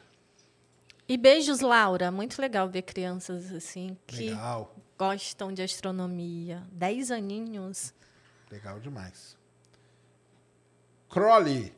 Boa noite, Sérgio. É verdade que a NASA enviou discos dourados para o espaço? Ou eu que assisti em algum filme? Júpiter é oco?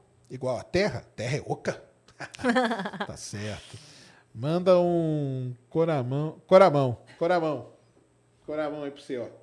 É, cara, é verdade sim que a NASA mandou aí os discos de ouro da Voyager, tá? Nós fizemos aqui, ó, vai lá no programa da Voyager. Nós fizemos, né, Ned? Foi semana Isso. retrasada, se não me engano, em homenagem aos 45 anos da Voyager no espaço. E lá nós falamos bastante do disco dourado da Voyager. Sim, é verdade. E sim também que você deve ter visto em algum filme, porque isso é muito famoso, tá? Júpiter e nem a Terra são ocos, tá, cara? Aliás, isso aí é uma. Aliás, a gente podia fazer um dia um Ciência Responde Teorias da Conspiração. Ah, na verdade, eu já pensei nisso. Eu até fiz uma votação lá em casa e Seria ganhou legal 3 a 0. Tá então, fazer. A Terra é oca é uma das teorias de conspiração mais antigas que tem. The Hollow Earth. Para quem assiste aí Godzilla, vai saber de tudo isso. Valeu aí, Crowley. José Reis, gente, parabéns pelo trabalho por mostrar que tudo é possível. Tudo é possível? Não sei. É, tudo é possível. Possível é mesmo. Desde criança crescendo com o cosmos e agora vendo vocês. Valeu aí, José Reis. Parabéns. Júpiter, para mim, sempre foi o planeta. E é mesmo. Sendo Júpiter com tamanha força gravitacional, ele interage com a órbita de Saturno. Cara, ele interage não pela. Ele interage sim, tá? Júpiter ele tem um, o efeito gravitacional dele em Saturno, em, em meio que o pessoal fala o lance de Júpiter proteger a Terra e tal, mas Júpiter ele tem mais um efeito tipo de equilibrar as coisas no sistema solar. Tem um pessoal que fala o seguinte: para ter vida, você precisa ter os elementos, ter água, precisa ter uma lua grande igual a Terra tem, e no seu sistema planetário você tem que ter um planeta grande igual Júpiter, porque é ele que mantém as coisas meio organizadas. Então, na verdade, ele tem uma influência muito grande no sistema solar todo por conta disso, tá? E em Saturno, até o, o campo magnético dele tem interação lá em Saturno, tá? Valeu aí, José Reis.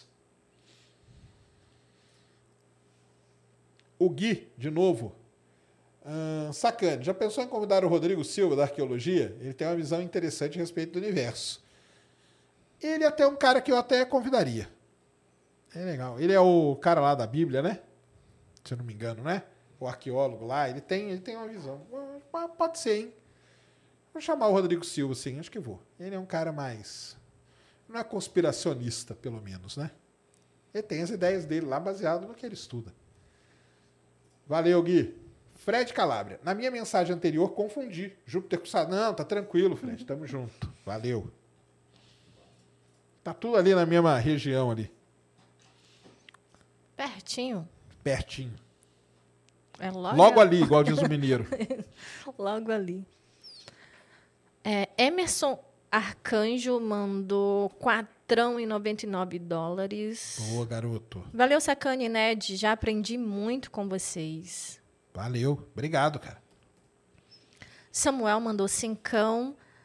Sérgio, o que diria Galileu Galilei ao saber dos anéis de Júpiter e da existência de mais dois outros planetas?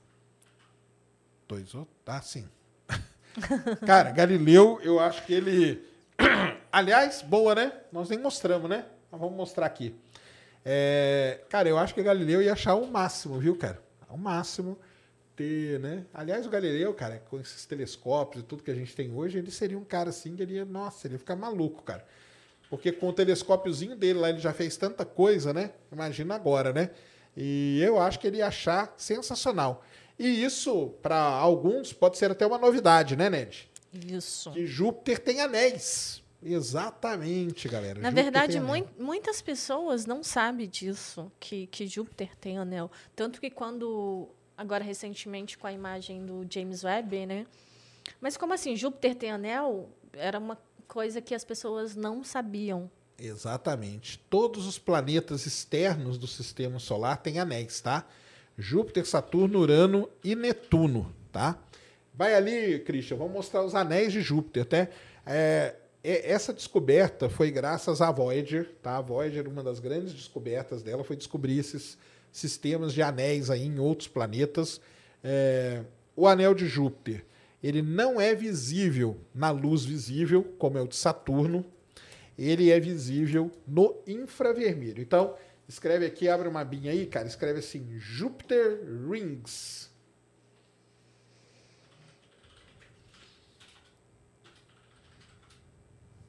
Então tá aí. Então vai ali em imagens. Vamos pegar aí. É... Então, a que chama mais atenção, logicamente, é do James Webb. Pode abrir essa aqui, ó. Então, o James Webb, com a sua, o seu poder de observação no infra vermelho, ele conseguiu ver ali, ó, bem claramente os anéis, tá vendo? Os anéisinhos aqui, ó, o anelzinho aqui de Júpiter, tá? Então, isso aqui é o anel de Júpiter visto no infravermelho. Não chega nem aos pés. Caramba! Não chega nem aos pés dos anéis de Saturno, logicamente, tá? Mas a gente consegue ver. Volta ali, vamos ver se a gente acha a imagem da, acho que da Void. Volta ali na, no Google.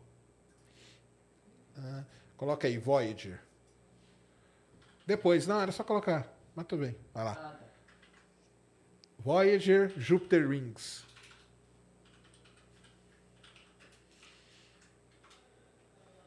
Então, aí tá aí, ó. Então, a, ali, ó, pode abrir aquela primeira ali. Isso aí é. Isso aqui foi quando os anéis, né, foram revelados. Foi uma grande, tá vendo, ó? Como que, como que foi feita essa imagem? Isso aqui é muito legal. Você tá vendo que só tá iluminada a bordinha aqui, ó, porque a sonda passou por Júpiter e ela olhou para trás. Então ela pegou Júpiter, isso aqui a gente fala Júpiter retroiluminado. O Sol está iluminando lá de trás o planeta. E aí, com isso, ela conseguiu ver aqui, ó, os anéisinhos de Júpiter. Então, imagina os cientistas olhando pela primeira vez uma imagem dessa, porque só uma sonda espacial com ou, né, um telescópio com essa capacidade conseguiria ver os anéis de Júpiter estão aí. Hoje a gente já tem telescópios aqui na Terra que conseguem ver, porque tem essa capacidade de ver no infravermelho. Mas está aí então, ó, os anéis de Júpiter, para quem não sabia. É, Augusto Milano mandou cincão. Valeu. Boa noite, Ned Sérgio. Existe alguma forma barra interesse de extrair recursos desses gigantes gasosos? Como o Hélio 3 na Lua, obrigada pelo conteúdo. Obrigado pelo conteúdo. Cara, não tem, né? Aí não tem o que. É só estudar mesmo. Embora tenha muita água ali, né? Vai que um dia a gente consegue, né? Mas não, não tem como extrair nada. E a gente estuda Júpiter e tal. O grande interesse nosso hoje nesses sistemas, tanto de Júpiter e de Saturno, é com relação à vida nos seus satélites. Quando o Sol, quando o segundo Sol chegar quando o Sol crescer, tá? Lá nas fases dele final de vida, se você fizer a conta Europa, olha só que legal, Europa estará na zona habitável do Sol mais velho. E isso pode ser muito interessante. Imagina que tenha vida imagina essa vida aí na zona habitável, hein? Então, vai ser muito legal mesmo. Mas o nosso interesse maior mesmo é com relação à vida nesses mundos oceânicos aí. Onde tem água? Onde tem água pode ter vida, né? Paulo Pocos mandou dezão. Se não tem resistência no espaço, como a temperatura do Sol é, se perde até chegar aqui? até, na, até chegar na Terra? Porque, cara, o calor no espaço ele é transmitido por radiação.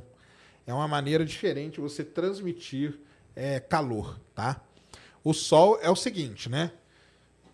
Lá no meião do Sol, 30 milhões de graus. Nós já fizemos um programa de Sol, né? Já explicamos isso. Na superfície do Sol, 6 mil graus. E na coroa solar, milhões de graus. Esse é um grande, uma grande questão que tem. Por que, que a coroa tem esse aquecimento? Isso o pessoal está tentando estudar hoje.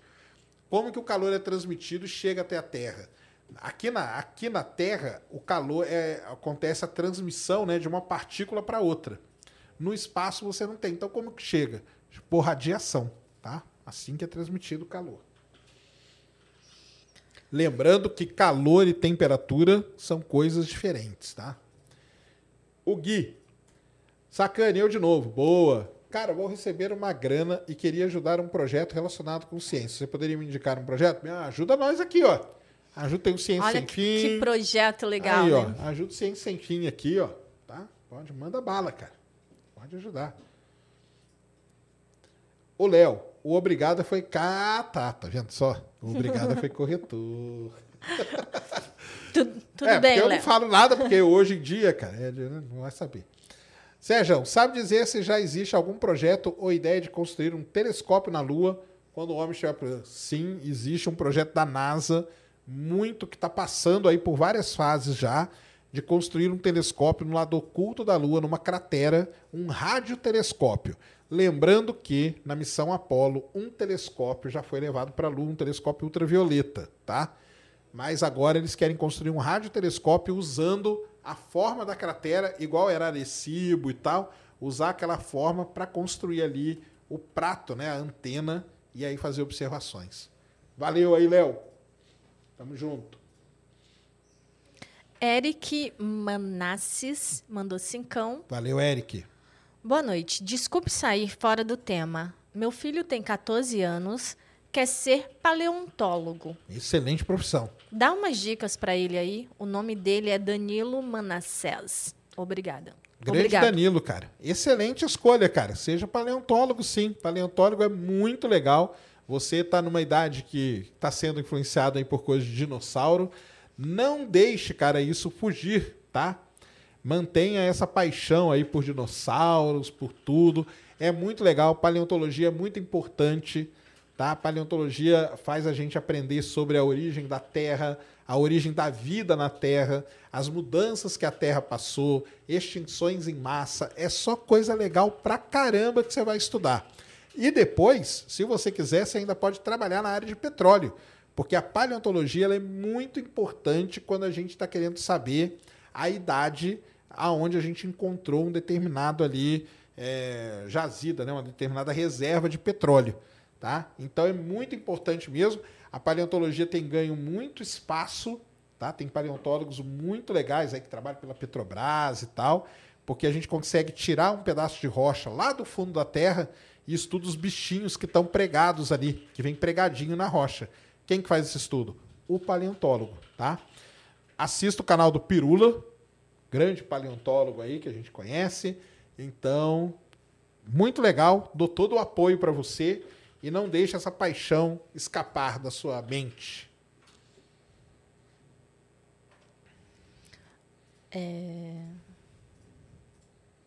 Sérgio Ugazil mandou dezão. Valeu, Fala, Xará. fala, Sérgio. Falo. Já chegou a explicar sobre o baricentro entre os planetas? Pensava que todos os planetas giravam tendo o meio do Sol como centro. E sobre o efeito da gravidade de Júpiter no Sol? Mínimo, mas sim, quando você faz a conta, o que é baricentro? É, baricentro é o centro de gravidade. Então você pega dois objetos e vai ali e calcula. De tudo, todo mundo vai dar no centro do Sol ou próximo. Quando você coloca Júpiter na, na, na equação, não dá no centro do Sol. Então o pessoal chegou a falar, ah, que porque o Sol orbita Júpiter e tal. Não é assim, não chega a ser isso também. Está afastado do centro, mas continua o Sol sendo aí responsável por 99% da massa do sistema solar e tudo. Mas existe isso. Lembrando que o baricentro é sempre calculado entre dois objetos. Então você pega, por exemplo, Plutão e Caronte, o baricentro está no meio dos dois. Aí é um sistema binário, porque os dois objetos orbitam em torno daquele ponto, tá? No caso ali, tá um pouco afastado, tá? Mas é isso aí. É uma coisa legal pra caramba que você vai fazendo as contas e chega nisso aí, tá? Deixa eu ver se eu acho uma figurinha aqui para mostrar isso, que é legal. Pode falando aí, Ned. Demetrius Locks mandou vintão. Grande Serjão e Ned, admiro vocês demais. Como seria tocar bateria em Júpiter?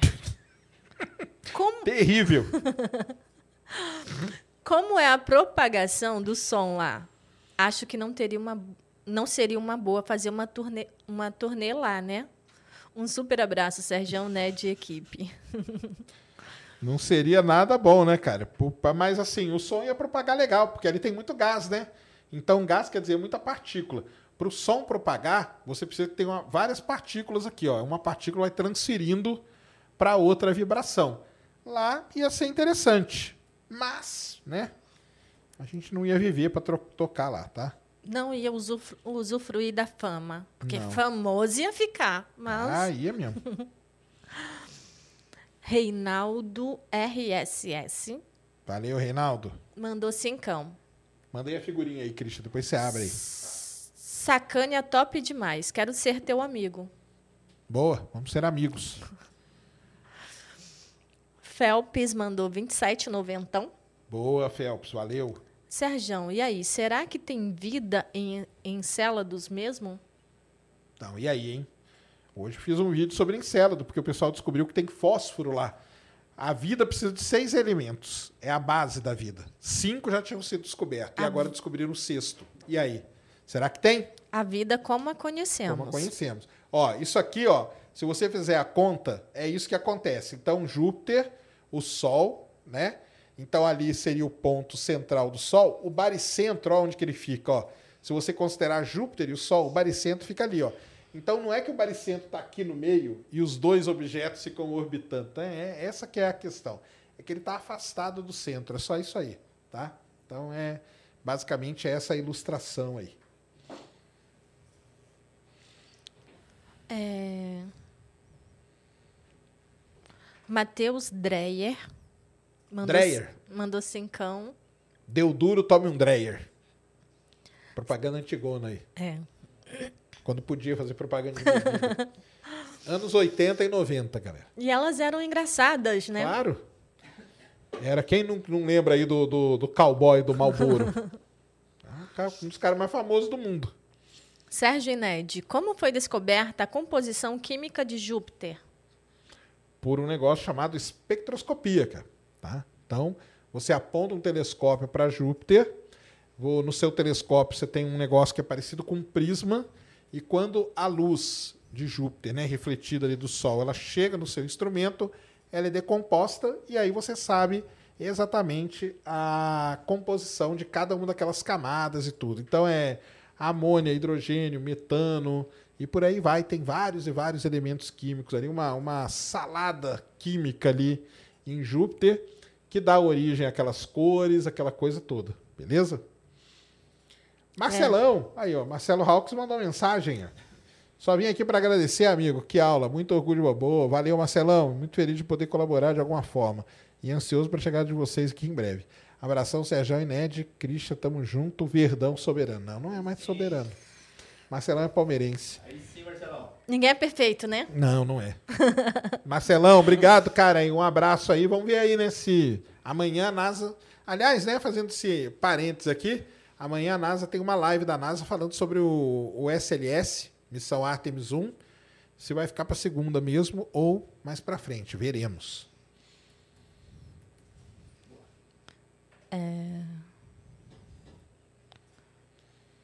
S- É, Taiguara Diniz. Taiguara? Não, não, bonito, cara.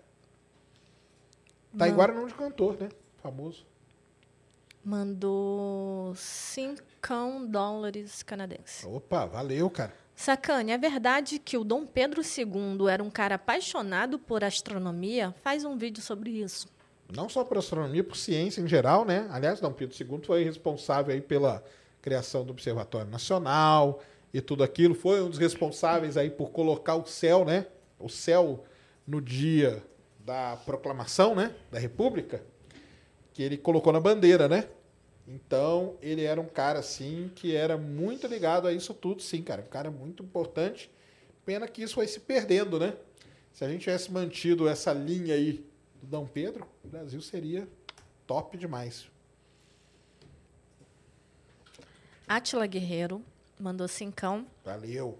Sérgio, Serjão, fala sobre o campo magnético de Ganymedes. Ganymedes é um Ganymedes, né? Ganymedes é o maior satélite do sistema solar e maior que Mercúrio, para vocês terem uma ideia. E ele tem também, né? Então ali alguns satélites de Júpiter, tem tudo isso, tá?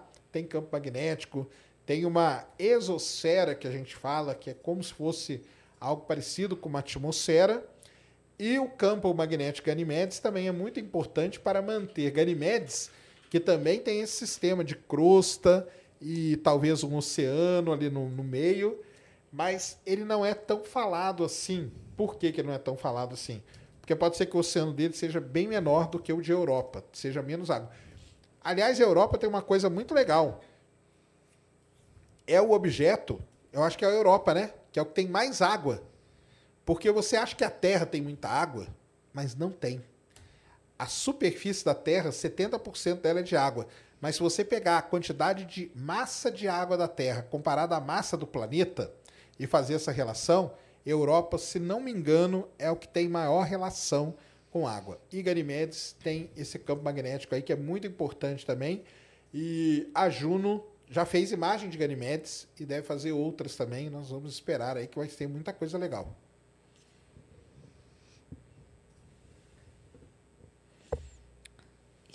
Isso, voltando aqui. Qual seria o tamanho da força da gravidade de Júpiter? Já foi respondida. É... Jeane, ela perguntou se Júpiter é literalmente o escudo da Terra. Já falamos também, né? Mais ou menos, né? Mais ou menos, né? Tem essa dupla personalidade aí. Ele pode sim proteger de alguns cometas e tal, mas ao mesmo tempo pode mandar alguma coisa para cá. Mas como eu falei, ele ele tem um papel mais de equilibrar as coisas no sistema solar, tá? Mas tem esse lado dele sim de ser um escudo também. É, Emanuel, ele perguntou por que Júpiter está tão visível no último mês? Ou será que ele sempre esteve lá visível e eu nunca tinha reparado? Muito bom. Aí separamos aqui também porque estamos entrando num período muito bom para observar Júpiter, que é a chamada oposição, tá? É o que quer dizer oposição? Antes de mais nada, oposição é quando a Terra e qualquer outro planeta externo à Terra, Marte, Júpiter, Saturno, estão do mesmo lado do Sol, né? Então a oposição é com relação ao Sol. Júpiter está do lado oposto ao Sol. Isso quer dizer o quê? Que o Sol está batendo direto em Júpiter, iluminando ele muito. Por isso que ele está muito brilhante. Beleza? E não é só isso. Entra ali, o Christian, para a gente mostrar para a galera. Essa oposição de Júpiter agora Oposição, então, é isso, e é quando o planeta está mais próximo da Terra também. Então, Marte, por isso que a gente manda sonda para Marte nessa época e tal. A oposição desse ano, se não me engano, tá lá uma das primeiras lá.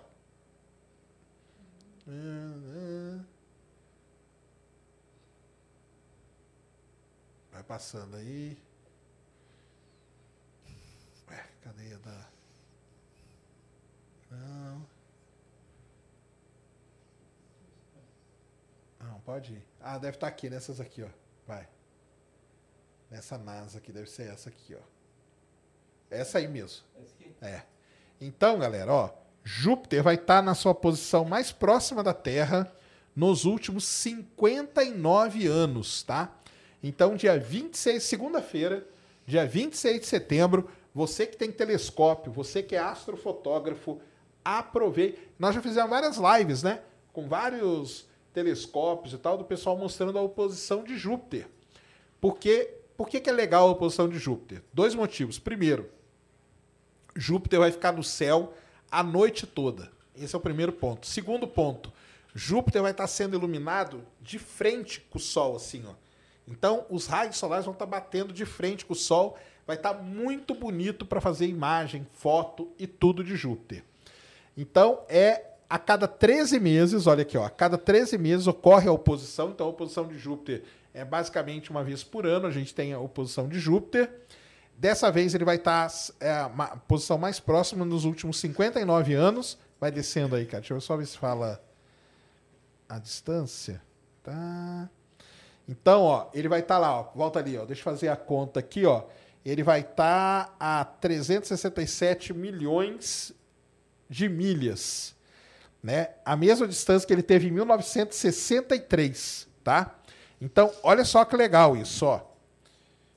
Miles to quilômetro. Então, vamos converter aqui para vocês terem uma ideia, tá? Então, ele vai estar 300 e caramba. 367 milhões né, de milhas. Isso vai dar aproximadamente é, 592 milhões de quilômetros de distância da Terra. Essa é a distância que ele vai estar.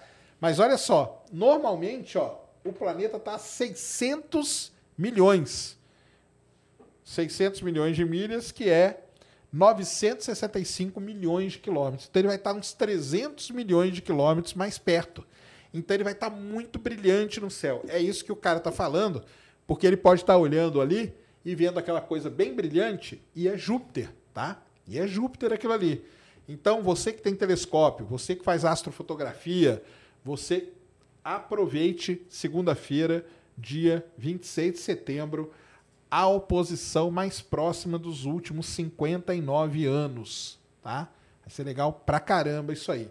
E aliás, hoje é dia a 22, ontem uma missão de, Jú de Júpiter, a missão Galileu fez aniversário, tá? Isso é legal pra caramba também.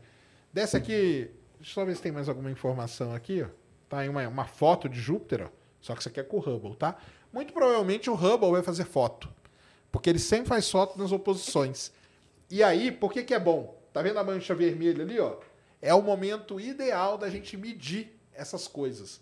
Então, muito provavelmente o Zé Luiz aqui vai fazer imagem, toda essa galera que a gente conhece. Eu estava tentando lembrar, eu acho que um, algum deles faz essa comparação. Pegou O Zé, o Zé faz. as imagens que tirou já no passado para ver o, o- ao longo do tempo Isso. o quanto que ela diminuiu. Existem softwares hoje que você carrega a sua imagem ali e vai medindo, e ele dá a medida.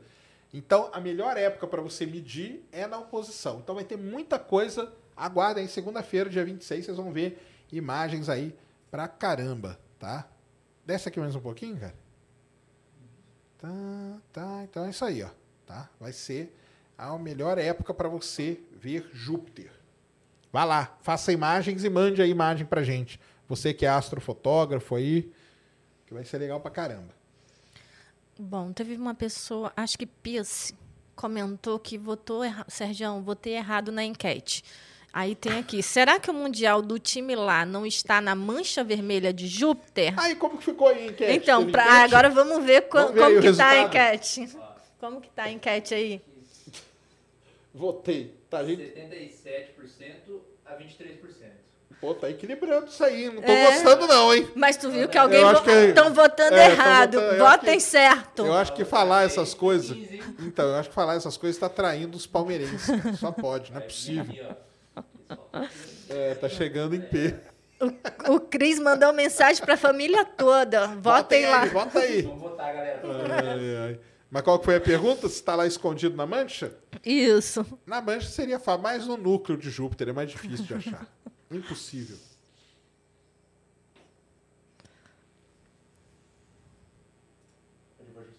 Tá. O Cris está ajustando ali as mensagens na plataforma. Envie as mensagens pela plataforma Aí, que vocês aparecem aqui na TV, tá? aqui, ó, bonitinho. Paulo César Pereira mandou cincão. Por que não mandamos uma sonda kamikaze para ver a distância do núcleo? Tipo, joga uma moeda em um poço profundo e esperar o retorno de onda sonora. Porque não dá, né, cara? Porque a sonda ela vai ser destruída muito antes, né? Então a gente já fez isso. A Galileu é uma sonda que já mergulhou ali em Júpiter. Elas conseguem medir uma quantidade ali, 100, 300, mil quilômetros. Depois, ela não manda mais sinal, ela é destruída. Nós mandamos uma, mergulhou em Saturno também, a Cassini. A Cassini, né? Então, assim, é simplesmente porque não dá, cara. Se desse, a gente já teria feito isso. Pode ter certeza absoluta, viu? Inclusive, tem vários estudos des- da- dos últimos momentos da Cassini. Geraram muitos estudos Muito mesmo. Só que não, não dá para chegar para saber Tem um onde que é o- determinado ponto, a sonda ela não aguenta, a pressão é muito grande, temperatura.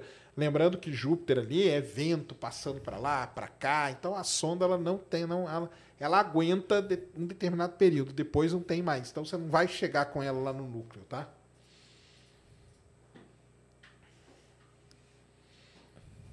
Essa aí? Prontinho? Edu Frazão, boa noite, Ned Sacani. Uma honra acompanhar as lives de vocês, valeu.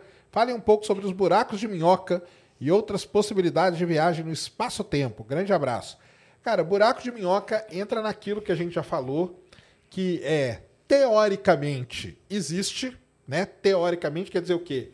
Você vai lá, resolve as equações do Einstein e aparece ali uma coisa que recebeu esse nome. Na verdade, o nome correto é ponte de Einstein-Rosen, que são é o Einstein com o Rosen foram os caras que chegaram nessa conclusão, tá? É, qual é o problema do buraco de minhoca? É a gente descobrir um, né? Então, verificar.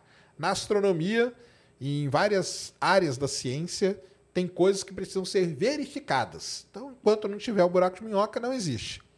Outras maneiras de viajar no espaço-tempo. Teoria de cordas. Aí a gente pega o nosso grande Homem-Formiga. Já viram Homem-Formiga?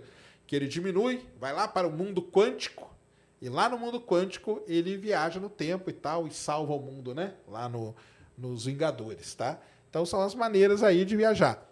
De novo, teoria de corda. Teoricamente tá tudo ali descrito e tal. Verificar é que é o grande problema, tá, cara? Valeu, Edu. Marcelão de novo, ó. Só para adiantar, pelo, pelo clima lá na NASA, 90% de certeza que não teremos lançamento dia 27. Todo mundo lá, sem exceção de cara fechada. Nunca um clima tão pesado lá. Arrisco dizer que esse foguete não sobe mais. Que isso, cara. Subir vai subir. Ai. Marcelão, ele é, ele é pessimista demais com a NASA. Mas valeu aí pelas. Ele, você teve na NASA ontem, né, Marcelo? Ele teve na NASA ontem lá, mandou várias fotos aí, filmaram, legal pra caramba. Aliás, fez, passou inveja pra caramba. Mas é isso aí, é bom saber do, do clima, inside information. Vamos ver amanhã o que o pessoal fala. É, mas o que ele está falando, que, que estatística é essa? Eu olho para tua cara, hum, você É. tá com a cara fechada, não vai lançar. É isso aí. Cara feia não quer dizer Cara se feia vai ter é lançamento ou não. Cara, vem fica sem chance. Cara feia pra mim é fome, Marcelão. Victor Madeiro. Sérgio, viciei em astronomia por sua causa. Boa. Desculpa fugir do assunto, mas existe a possibilidade da futura mineração da Lua em busca do Hélio 3 e outros um dia desnaturar. Quê? A sua função. Mas o que é desnaturar? Não, não vai fazer Lendo o resto, você entende. Desnaturar a sua função em relação à Terra. Manda um salve para Nova Russas, Ceará. Um salve para Nova Russas, Ceará. Cara, não, não tem, porque precisa de pouco, tá? Para fazer efeito aqui pra gente. Então, não tem. O pessoal tem esse medo de que a gente vai começar a minerar, minerar, minerar e vai acabar a Lua ou vai arrebentar a Lua no meio. Não tem esse perigo, tá? Os donos da festa. Boa. Sérgio e Ned, obrigado pela aula hoje, valeu. Fico feliz em poder ajudar no fortalecimento de vocês, valeu. Explica pra gente se caso Júpiter, por algum motivo, for expulso do sistema solar, quais seriam as consequências reais para a Terra em curto então. Ótima pergunta, cara. Valeu aí, um grande abraço. É, Júpiter expulso, cara, ia fazer uma bagunça gravitacional gigantesca imediatamente, isso que a gente ia sentir. Uma bagunça gravitacional. Como eu falei, Júpiter ele está num ponto certo. Tudo é muito bem colocado nas, nas suas posições.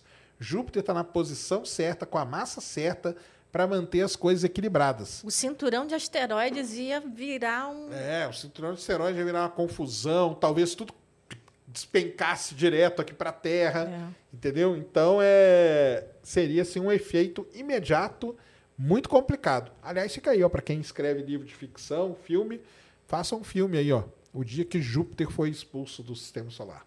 Legal, ó. Mas o que aconteceria para ele ser expulso? É, teria que ter uma grande coisa, né? Porque para expulsar um planeta do tamanho de Júpiter é uma uma baita de, uma, de um efeito aí. André Libório mandou cincão. Valeu, André. Salve, adoro muito te assistir. Cada dia aprendo mais sobre o nosso universo e fico mais curioso assistindo seus vídeos. Valeu. Sandro Sabino mandou 27,90. Valeu, Sandro. É, Sacane, você se lembra do éter no final do século XIX? E se a matéria escura for nosso novo, entre aspas, éter? É mais ou menos isso, né, cara? É o éter é o que a gente não sabia, o pessoal não sabia, né? Deu esse nome, né? E a matéria escura, de um certo modo, ela é sim o nosso novo éter aí, até o dia que a gente vai descobrir, né? Se é que um dia nós vamos descobrir o que é. Mas essa analogia e relação que você fez, ela é bem, bem legal mesmo, tá? É bem por aí mesmo. Quando a gente não conhece uma coisa, a gente dá um nome, né? Então, Marcelo Hawkins mandou cincão. valeu, Marcelão. Hoje aqui só assistindo essa aula maravilhosa sobre Júpiter. Obrigado, Serjão. Beijão, Ned e Christian Verdão. Soberano. Tamo junto. Ah, tem mais um dele aqui também. Heitor mandou dezão. Realmente faz sentido ter vida em outros planetas. Basta olhar para os vulcões no fundo dos oceanos que fertilizam os locais onde estão e a vida aparece. Mas em outros planetas tem esses vulcões também? Não entendi o que ele falou. Falou que faz sentido ou que não faz? Faz sentido. Ué. Mas eu não entendi a sua colocação, cara. Se faz sentido por conta dos vulcões, cadê o vulcão em outros lugares? Você já viu algum planeta e sabe que nenhum deles tem vulcões? É, algum é exoplaneta? Você está falando que não, você está afirmando que não. Você não pode afirmar. Não posso, não posso afirmar, mas se bem pelos gases ali, pelos que a gente estuda, a gente sabe que tem. Mas, mas eu acho que isso, cara, já é um outro ponto para não ter vida em outro lugar, porque precisa disso. Então é muito complicado mesmo. Marcelão aí, ó. Meu amigo tem acesso lá dentro. Ah, é, tem um amigo dele que tem acesso lá dentro da NASA. E a amiga da minha amiga, mas aí é muito Aí amigo é muito- de amigo, Marcelão. O primo do amigo, do meu amigo, que é amigo. E a amiga da minha amiga que trabalha no projeto estão dizendo que a situação não é boa. Somando ao clima que estava lá ontem. Perguntei para algumas pessoas lá e eles disseram que estava proibido de falar a respeito. Esse é o clima que estava lá. Não, eu entendi. Você deu uma sondada lá, tá legal. É, e fora que tem o furacão, né? O Fiona, né? Tá, tá chegando aí também, né? Cuidado aí, tá? Mas tem tudo isso também. Beleza. Vamos, vamos aguardar. Vamos ver o que eles falam amanhã, né? João Carlos Rodrigues Leite mandou cinquentão. Valeu. Boa noite, Sérgio e Ned. Por que os mais planetas do sistema solar. Ele escreveu os mais. Por que os mais planetas do sistema solar são gasosos? Em outras galáxias, existem planetas rochosos grandes como Júpiter? Não. Aliás, é uma boa questão, né, cara? Essas coisas aí, planetas e tal, existem limites, tá? Então, assim, bem, o sistema solar hoje ele é dividido da seguinte forma: Mercúrio, Vênus, Terra e Marte, planetas rochosos. Júpiter e Saturno, gasosos. Urano e Netuno, planetas congelados, que a gente fala, tá? Porque ali em Urano e Netuno, a temperatura é muito, muito, muito mais fria a ponto de ter uma grande camada congelada no planeta, tá? Então ele é dividido dessa for- forma. Fora isso, a gente tem o cinturão de asteroides, cinturão de Kuiper e por aí vai com os planetas anões, asteroides e cometas. Basicamente essa é a estruturação do sistema solar. Em outros é, locais, bem, nós descobrimos os planetas mais descobertos dentro dos 5 mil aí que a gente já descobriu, são os chamados Júpiter quentes. Olha que legal, hein? Júpiter quente. Por que Júpiter quente? Porque ele é um planeta parecido com Júpiter, porém ele está próximo da sua estrela. E isso é uma grande questão. O pessoal não sabe explicar ainda como que esse planeta aparece é, próximo da sua estrela. Pode ser que tenha um, processo de migração, isso aí está sendo estudado. Em outras galáxias, agora um planeta rochoso. Para ser do tamanho de Júpiter seria muito complicado, tá? Então, por conta do quê? Do local onde ele teria que se formar. Lembra daquela linha de neve? Aquilo lá é muito importante para a formação disso. e ia chegar uma hora que a massa dele ia ser tão grande, por exemplo, o núcleo de Júpiter tem 10 vezes a massa da Terra, cara. É grande, é grande. Só que aí ele ia começar a juntar, ou acretar, como a gente fala, muito gás, tá bom? Então essa que é a, toda a dinâmica que existe aí. Mas uma coisa que a gente percebe nesses sistemas planetários é que os, exos, os exoplanetas, pelo menos os que a gente conseguiu detectar, são todos muito maiores do que os planetas do sistema solar, né? Isso aí, o Júpiter quente é maior, tem os Aí tem os mini Netunos, que é um pouquinho menor que Netuno, tem a Super Terra, né, que é um pouco maior que a Terra. Então tem essa toda essa diversidade aí. Mas os Júpiter quentes são os mais fáceis, são maiores, bem maiores que Júpiter mesmo. Fred, ah, o Fred mandou outro, ó. Sabendo que os anéis de Saturno são basicamente gelo, estão sendo consumidos pelo planeta e suas luas Será que se os dinossauros, ao olharem para Júpiter, estavam vendo os anéis similares ao de Saturno, Cara, então, do que, que, são feitos os anéis de Júpiter? Né? Os anéis de Júpiter também são feitos dessas partículas bem menores, tá? Bem menores. Por isso que ele é bem mais fino, bem mais tênue. Por isso que ele só brilha no infravermelho, tá? É, será que Júpiter, em algum momento da sua existência, teve um, um grande anel massivo, assim, igual ao de Saturno? O pessoal não sabe. Eles tentam aí fazer simulações com as luas e tal, mas as luas de Júpiter, pelo, pelo fato de elas serem muito grandes, elas podem ter arrebentado esse anel. Não deu tempo desse anel se formar dessa maneira. Então fica só aquele filetinho ali com algum tipo de partícula dessa que está orbitando Júpiter e que não se juntou para formar uma lua, por exemplo. Tá? Então, basicamente é isso. É, Saturno, antes Júpiter, que tinha mais satélites naturais, né? E Saturno ultrapassou o número dele. Exatamente. Por conta da Cassini, né? Muito bom. Descobriu muitos, né? Pequenininhos. Tal, é, talvez Júpiter tenha, tenha mais. mais. Só que a gente não conseguiu descobrir ainda. João Carlos Rodrigues. É, é aquela que eu li de 50. Ícaro Imbiriba mandou. Um, Ícaro? Oh, é. Nome bonito, cara. 1 dólar e 99. Valeu. Como os satélites ajustam rota? E as Starlink? Ah, satélites artificiais, né? é. né? Os satélites, todo satélite, ele leva ali um tanque de combustível. Normalmente é um combustível chamado hidrazina. Esses satélites têm pequenos, é, a gente chama de thrusters, né? Foguetinhos ali, e isso faz com que o satélite ajuste a sua rota.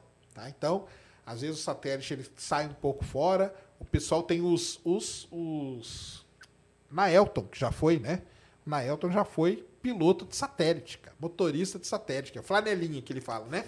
Flanelinha de satélite, que é isso aí. Você vai ajustando ali para ele mudar de órbita. Como que os Starlinks fazem isso? O Starlink ele tem um motor elétrico, tá? É um motor elétrico, o Starlink, que faz esse ajuste usando inteligência artificial. O Starlink já é muito mais moderno. Então, quando, por exemplo, o Starlink está vindo e ele vê que ele vai bater num outro satélite, ele se autopilota para queimar na atmosfera e não ter problema nenhum. E assim vários vão queimando por aí. Por isso que eles estão sempre repondo, fazendo, lançando e tal. Mas o satélite tem esse, tem esse sistema aí, tá? Elivelton Alexandre mandou cincão. Oi, Sacane, sobre o pessoal que foi na estação espacial, já voltaram ou não? O pessoal chegou ontem, né? Não, lá vão ficar uns seis meses. Nós vamos ter aí nas próximas semanas, não sei se semana que vem ou na próxima, o retorno da Crew 4 e depois o lançamento da Crew 5, tá? Que é a Dragon da SpaceX que vai voltar e depois a outra Dragon que vai com a galera. Aquele pessoal de ontem, né, os dois russos lá e o americano, chegaram e estão bem lá na estação e agora vão ficar lá por, sei lá, seis meses por aí, mais Sem ou menos. Sem treta? Sem treta, se abraçaram, comemoraram, tá vendo só? Enquanto aqui na Terra. Enquanto isso. Enquanto isso, o mundo está acabando. Tô brincando, tá não. Fábio, Perto. Fábio Girotti mandou vintão dólares. Valeu, Fábio. Sérgio, você então, é... dólares é 100 pau, é 100 reais, ó. 5. Tá, eu não tô um? convertendo a moeda. Manda bala. 50 mil reais na É, cotação. Quase isso, quase isso mesmo. Sérgio, você é tão cético em relação à vida em outros planetas? Como você acredita que teve vida em Marte? O nosso tão único planeta não é tão único assim. Muito bom. Eu não sou cético quanto à vida, não, tá? Eu sou cético quanto à vida inteligente, principalmente que vem nos visitar em naves espaciais. Quanto a outro tipo de vida, cara, eu tenho certeza absoluta que tem, entendeu? Eu acho que Encélado e Europa são dois lugares que muito provavelmente tem vida, tá? E eu acho também que Marte já teve. Só que não é vida inteligente, cara. Eu falo vida inteligente, evoluída, que anda, que se comunica e tal. Isso aí eu sou mesmo e não existe. Ins- Insetos inteligentes. Inseto? Carlos Alberto Santos eh, mandou vintão. Existe algum programa ou aplicativo que identifique estrelas e planetas a partir de uma base fotográfica?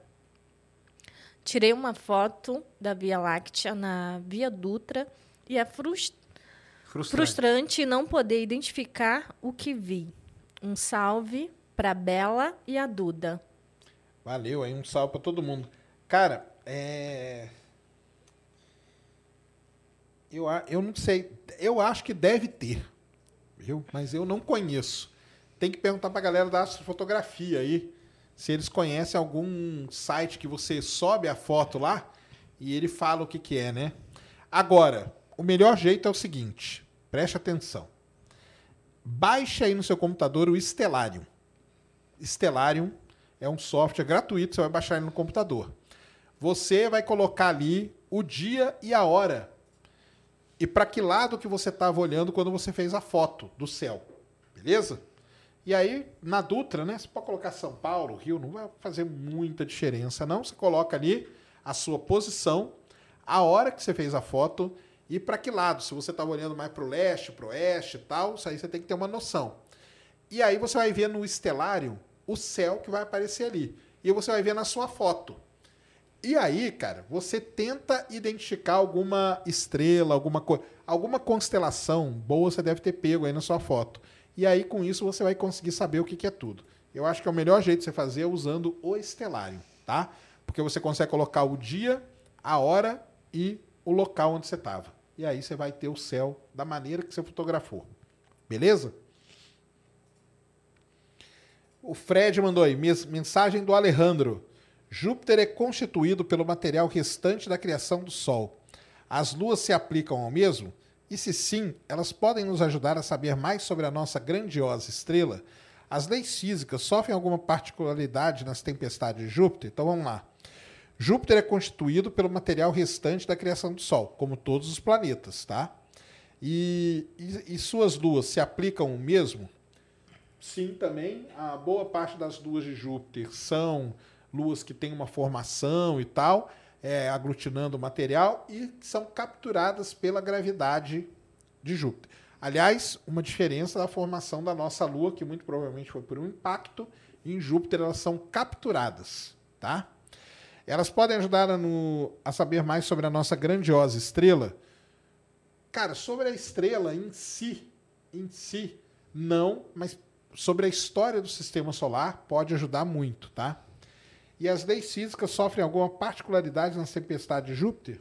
Não, as leis físicas funcionam do mesmo jeito ali. Vórtices e ciclones, anticiclones, tudo que a gente tem aqui na Terra, basicamente, tem em Júpiter. A Aurora tem em Júpiter também, que é bonito pra caramba. Beleza?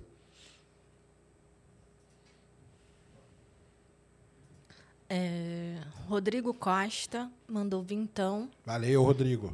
Um grande abraço para todos os ateus e amantes da ciência pelo mundo. Boa, garoto. Vocês são muito bons. Abraços de Belém do Pará. Boa, um salve pra Belém. Paulo Pocos mandou cincão. Teoricamente, se eu conseguir ficar parado no ar num balão no Brasil, depois de 24 horas, estarei no Japão? Já que a Terra estaria girando, Não, cara, porque se você está dentro da atmosfera, isso é uma das grandes questões dos, Dos- nossos amigos lá. É que eles falam assim: ah, sobe de um helicóptero e fica parado, entendeu? Com o helicóptero e a Terra. Você está girando com a Terra, cara, porque você está aonde? Dentro da atmosfera, beleza? Agora, se você pega uma nave espacial e sobe e fica parado numa determinada altura em órbita da Terra, aí sim, entendeu? Agora, se você está na atmosfera, você está dentro da Terra.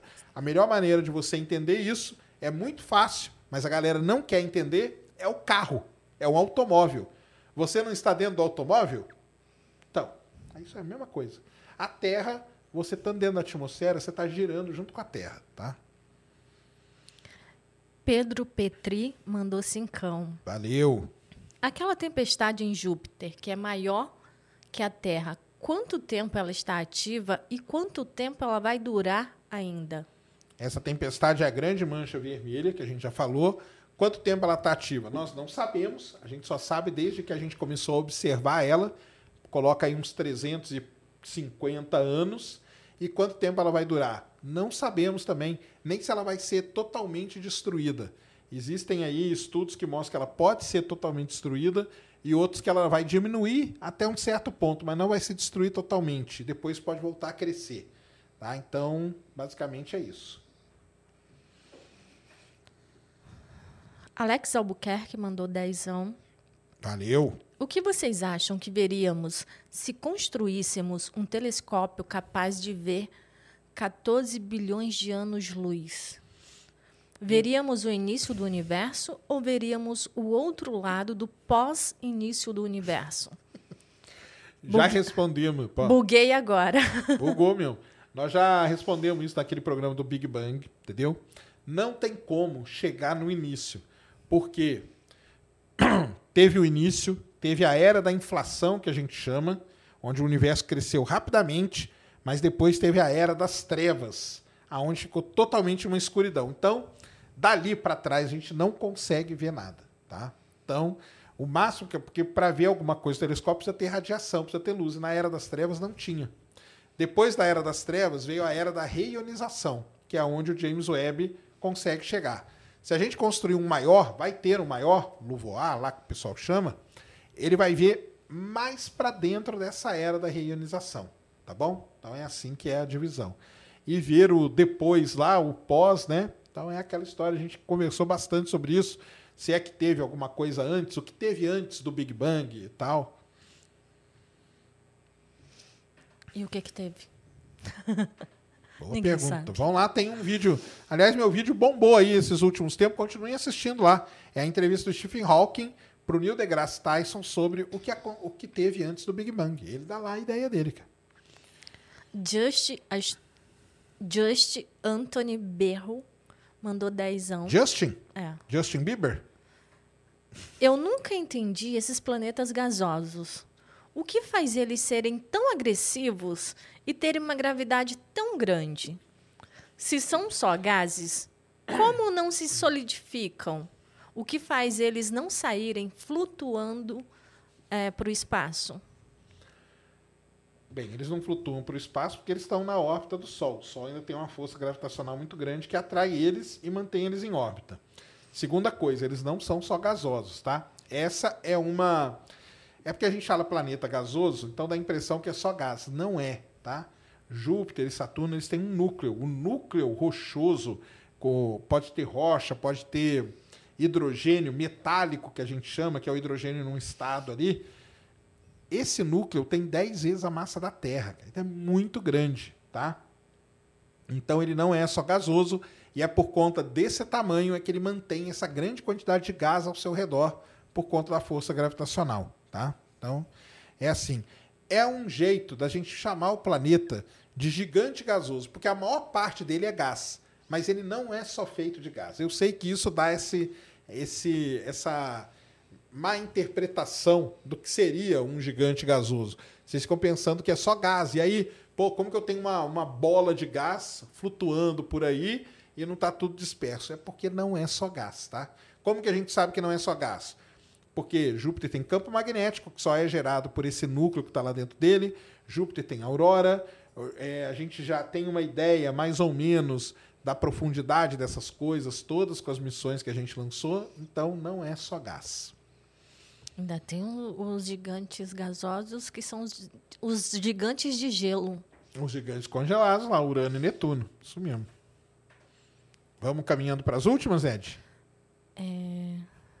Vamos, tem mais algumas aqui. E vamos. Eduardo Sales mandou vintão. Boa noite, Sérgio Ned. Tudo bem com vocês? Tudo. Sérgio, você já disse, era do. Tá. Você já disse que era do tempo que enviava cartas para a NASA. Aqui ficou faltando algumas palavras. Então, hoje, como faz para enviar? Qual o endereço? Envia por correio mesmo? Gostaria de incentivar meus sobrinhos. Cara, eu sou do tempo, eu enviava, enviei muita carta para NASA, recebia lá o pacotão cheio das coisas e tal. Aonde que envia? Entra aí, o, o Christian, no site da NASA aí. Se brincar, ele deve ter um endereço, cara. Você envia para qualquer endereço da NASA, vai cair lá num setor que os caras vão. Aí você pede pro seu sobrinho, ah, eu sou apaixonado por astronomia, queria receber foto e tal. NASA.gov aí. É... Deixa eu ver onde que pode se. Fecha isso aí. O número de contato. É, vê ali o, um about ali, ó. Vê se não about, é about, astronauta, carreira. Aí, ó, locations, por exemplo. Você entra aqui em locations. Ó, qualquer um desses centros aqui, ó. Você pode mandar pro Goda, por exemplo. É, pro Jet, JPL, por exemplo. Pode mandar pro JPL, entendeu? Você manda a carta aí pro JPL e eles vão te mandar aí um pacotão de coisas, tá? Escreva lá, fala que você é apaixonado por astronomia e tal. Eles vão achar muito estranho, né? Porque tá tudo aí para você baixar, mas vale a pena. É... Eduardo Sales. Mário Chiaparini. Chiaparini. Acredito que seja isso. Mandou 27,90. Valeu, obrigado e mandou mais 27,90. Opa, valeu. Sérgio, como a bioinformática é aplicado na astronomia e na exploração espacial? Abração aqui do LN Bio. LN Bio. Cara, hoje vocês aí têm um papel importante, né? Essa parte aí de astrobiologia e tal, e estudar essas coisas todas, como que Pode ter, por exemplo, a galera que estuda extremófilos, é, você estudar aí, é, fazer, como falo assim, simulações, fazer estudos relacionados com será que algum tipo de ser vivo pode viver nas nuvens de Vênus, nas nuvens de Júpiter, no solo de Marte? Então, tem um papel hoje fundamental e se a gente descobrir algum vestígio, resquício de vida, vai ter um boom essa área aí. Então, vá fundo nisso aí, que é legal pra caramba. Tá? Então, acho que tem um papel hoje muito importante, porque a astronomia ela é, vamos dizer assim, o campo geral. Né? E dentro da astronomia você tem as várias vertentes. Uma delas hoje, mais importante, que ganhou aí muita força, é a astrobiologia. E aí você pode ajudar bastante, tá? É, Rafael Narciso mandou cincão. Sérgio e Ned, é, nem se enviarmos uma cápsula resistente como a Crew Dragon ou a Soyuz, não consegue vencer a atmosfera de Júpiter? Quem disse que a Crew Dragon é resistente? Cara, o, um dia a gente estava fazendo uma live do vulcão e o cara mandou enfiar a Crew Dragon dentro do vulcão. Para estudar. Tá vendo como que o Elon Musk, cara, domina a mente de vocês? Vocês acham que a Crew Dragon é super resistente, né? Não é, cara. Não tem como, cara. Não tem como. A pressão ali é muito forte, temperatura, é todo um ambiente, o sinal não vai sair dali. É complicado, cara. É bem complicado mesmo. É, o que pode tentar fazer é uma sonda que ela passe mais tempo ali mandando sinal. Tá? Mas o problema não é só a sonda resistir, é todos os circuitos elétricos, eletrônicos né, da sonda, tudo, o painel, tudo isso é, vai ser consumido ali. tá? Então é muito complicado. E a Crew Dragon não é ser resistente assim igual. Você fala, eu, eu entendi. Eu acho que ele fala por causa do escudo de calor dela. Mas não, tá? Eduardo Pereira mandou 10 dólares australianos. Valeu. É, Sérgio, poderia me indicar um bom material para consultar para que eu possa aprender a usar de forma correta as lentes do meu telescópio? Tenho um da National Geographic. Grande abraço. Cara, mas é é difícil, hein? Isso aí é bem difícil mesmo. É, depende do que você quer fazer com a lente, né, cara? Que assim, ela não tem muito segredo de você usar, né? É você colocar ali no, no aonde vai a ocular e observar. A, a única coisa que você tem que prestar atenção é o seguinte: quanto maior o número que vai aparecer ali, tipo 35 milímetros, quer dizer que o campo de visão dela é maior, mas o aumento dela é menor. Se você usar uma lente com 6 milímetros, por exemplo, o aumento dela é grande, mas o campo de visão é pequeno. Então é essa relação que você tem que ter na cabeça. Fora isso, acho que não tem, né? O que, que pode fazer, Ned? É colocar onde vai ocular, né? Tem mais o que fazer, né? Mas eu acho que a questão que ele está querendo saber é que tipo de lente ele usa para ver qual objeto. Isso é muito específico, Ah. depende muito. Você começa com a, com a maior número que tiver lá. É. Começa com a do maior número, que aí você vai achar o objeto fácil. Por exemplo, Júpiter, segunda-feira.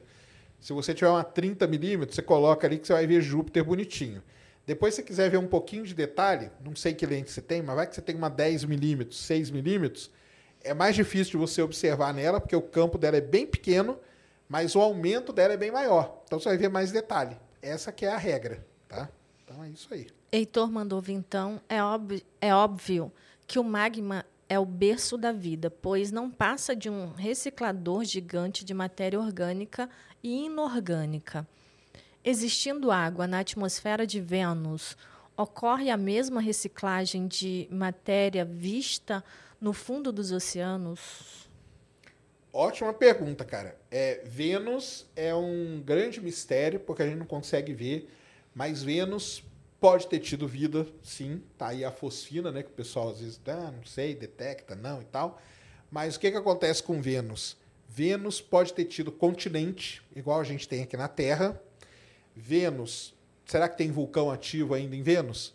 A gente não sabe. Tem ali indícios que dizem que sim, tem outros que dizem que não. É, é um planeta complicado de ser estudado. O que você falou faz todo sentido.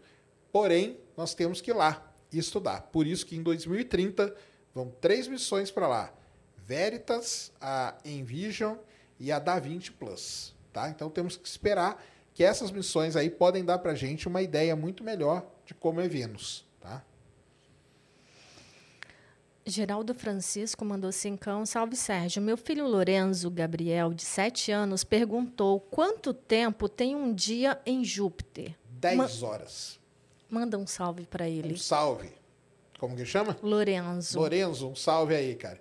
Um dia em Júpiter, a rotação, né, aquilo lá, né? Ele demora 10 horas. Isso é legal pra caramba, porque, por exemplo, no dia da oposição, você vai conseguir. Vamos supor que você pegue a mancha vermelha na frente. No final do, do- da observação, depois de 10, 12 horas, né, basicamente, que ele vai passar a noite toda no céu, você vê ela de novo. Então, durante, isso é muito legal, porque durante uma noite de observação, você vê Júpiter mudando. Então, você consegue ver coisas diferentes. Tá? É, isso você já falou, a gente já tinha visto antes que a pergunta lá do Insta, para desmistificar a questão da estrela. Estrela. É... Ancedrade. Podemos utilizar Júpiter como estilingue de naves espaciais para ganhar tempo? Não só podemos, como já utilizamos, né? A Voyager utilizou isso, aquele alinhamento lá histórico. A Cassini, a New Horizons, todas essas sondas aí utilizaram Júpiter como estilingue gravitacional.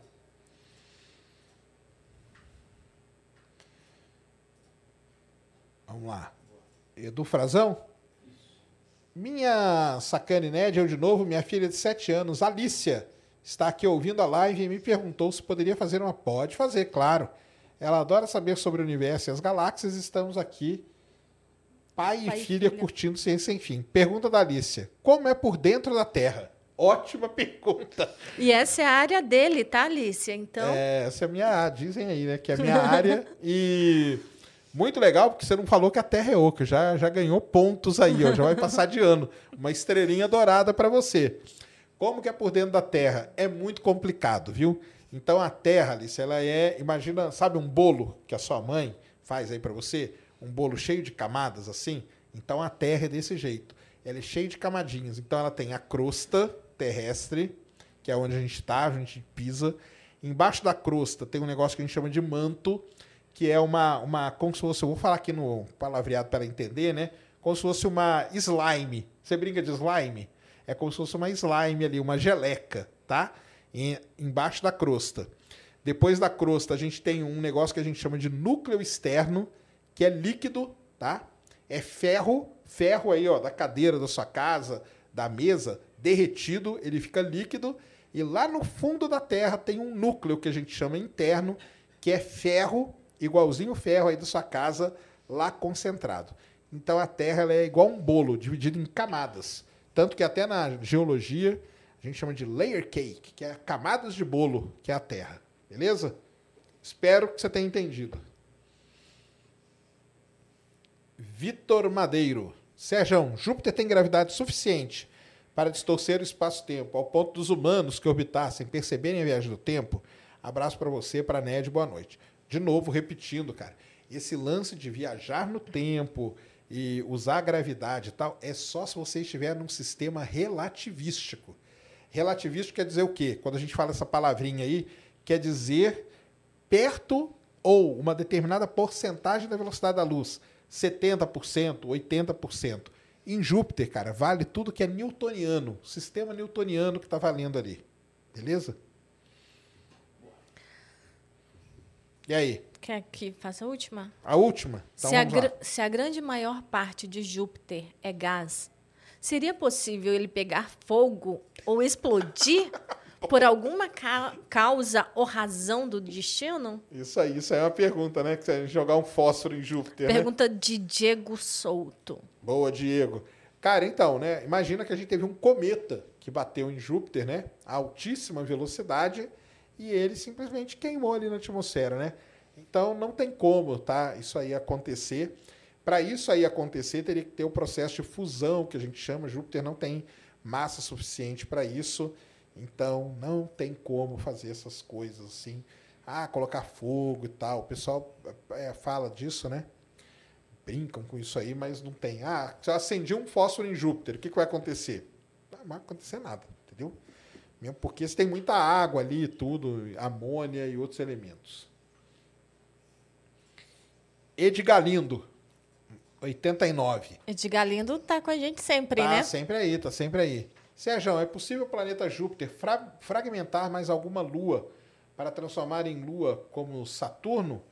Cara, é porque existe um negócio chamado limite de Roche, que é um limite aonde um objeto chega perto do outro e ele é destruído. Se algum objeto chegar ali, que é o cometa, aconteceu com o Shoemaker Levy 9, pode acontecer com outro. O Shoemaker Levy 9 poderia ter se transformado numa lua de Júpiter? Poderia também, entendeu? Dependendo da órbita dele ali, ele poderia ser capturado e ficado na órbita. Então, essas coisas podem acontecer hoje. Pelo fato do sistema solar estar mais tranquilo, vamos dizer assim, do que era antes, é mais difícil, tá? Beleza? Foi? Beleza, foi. Foi aí? O pessoal mandou mais perguntas, mas você. Tem mais, lembra? Mais aí. Vamos ler mais uma. Ah, Bom, o Três.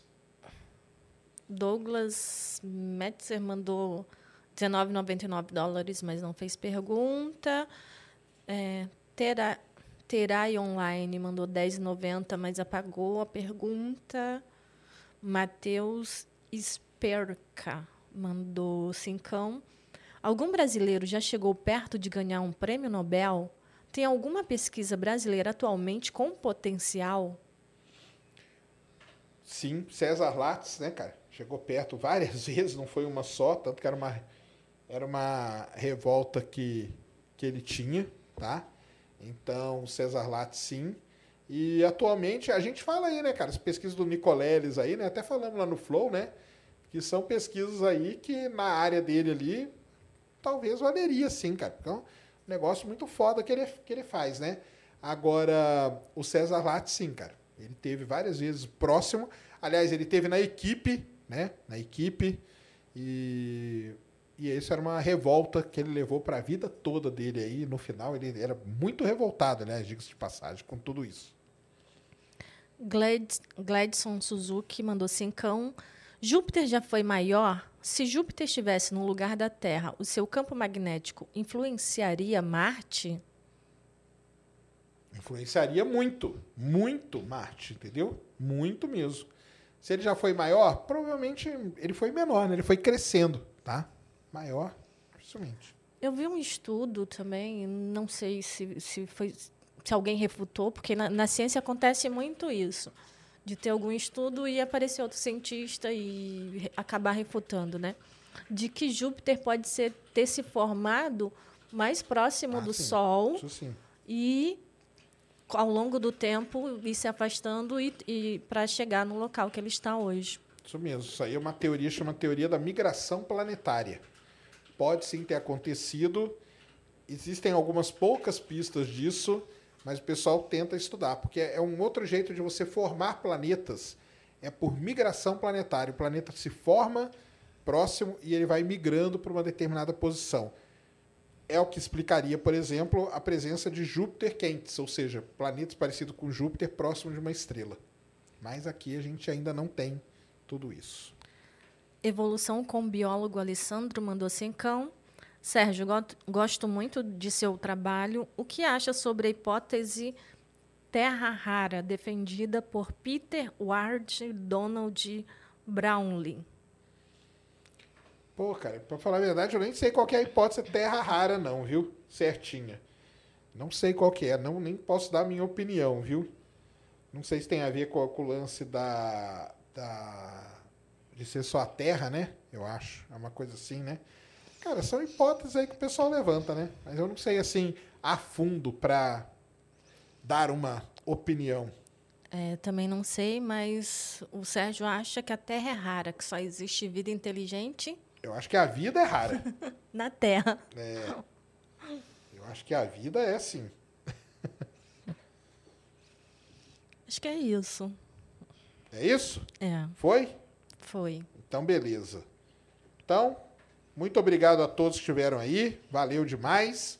É, valeu, Ned. Deixa aí seus contatos. Obrigada. Sérgio. Uma. Chegou. Tá ó. Tem uma vamos colocar. plataforma? Tem uma na Então, plataforma, põe vamos aí, ó, colocar. Na plataforma a gente. É, enquanto ele coloca lá na plataforma, vou deixando minhas redes. Deixa aí suas redes sociais. Me sigam nas redes sociais, arroba Ned Oliveira 1. E Ciência Sem Fim também sigam, tá? Em todas as redes sociais. Isso aí.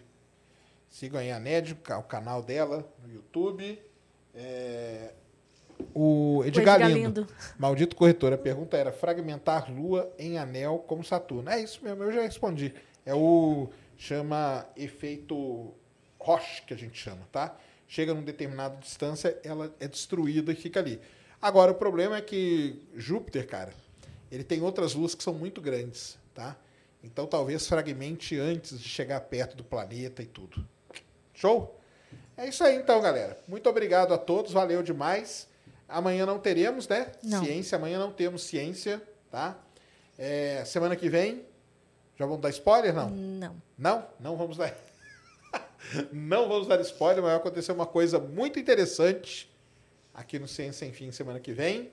É, valeu demais, muito obrigado a todos. Espero que vocês tenham aí gostado. Comentem, se inscrevam, deixem seu like, se inscrevam lá no, no Twitter e no Insta também do Ciência Sem Fim. Acabou que tu nem falou, né? Do Chile. Ó, perdi a aposta. Mas deixa quieto. Perdi a aposta. É, eu fiz aqui uma aposta, ainda bem. Fico até feliz de ter perdido. Mas eu, essa aposta mas eu aí. vou mostrar para vocês o que, que é isso do Chile lá. Depois Lá vocês vão ver a postagem no Instagram, porque Tava só gravando aqui, ele se programando para a pergunta de, que vocês não fizeram. Eu falei, alguém vai falar tal coisa, eu já vou deixar aqui no, no ponto, mas vocês não falaram. Muito bom, gosto assim. Quer dizer que vocês não estão acompanhando porcarias aí pela internet. Continuem desse jeito, que vai ser muito bom. Mas vão lá no, no Insta que lá vai ter o que que, o que que é isso, os bastidores aqui. Beleza? Então é isso, galera. Fiquem ligados aí, que aí vocês vão ficar sabendo de tudo que está acontecendo. É isso. Deu aí, Cristian? Ontem eu não falei, né, cara? É verdade, ah, deu demais. Deu demais, né? Ontem e hoje. Ontem e hoje. Então tá bom. Isso aí, então. Muito obrigado. Valeu, Ned, de novo. Beijão. Valeu, galera. Um grande abraço. Fomos! Mary redeemed a $50,000 cash prize playing Chumba Casino this year. I was only playing for fun, so winning this was a dream come true. Chumba Casino is America's number one social casino experience. It's serious fun. With over 80 casino style games to choose from, you too could win life changing amounts of cash. Be like Mary. Log on to chumbacasino.com and give them a whirl. That's chumbacasino.com. No purchase necessary, void or prohibited by law. 18 plus. Terms and conditions apply. See website for details. The voice in the preceding commercial was not the actual voice of a winner.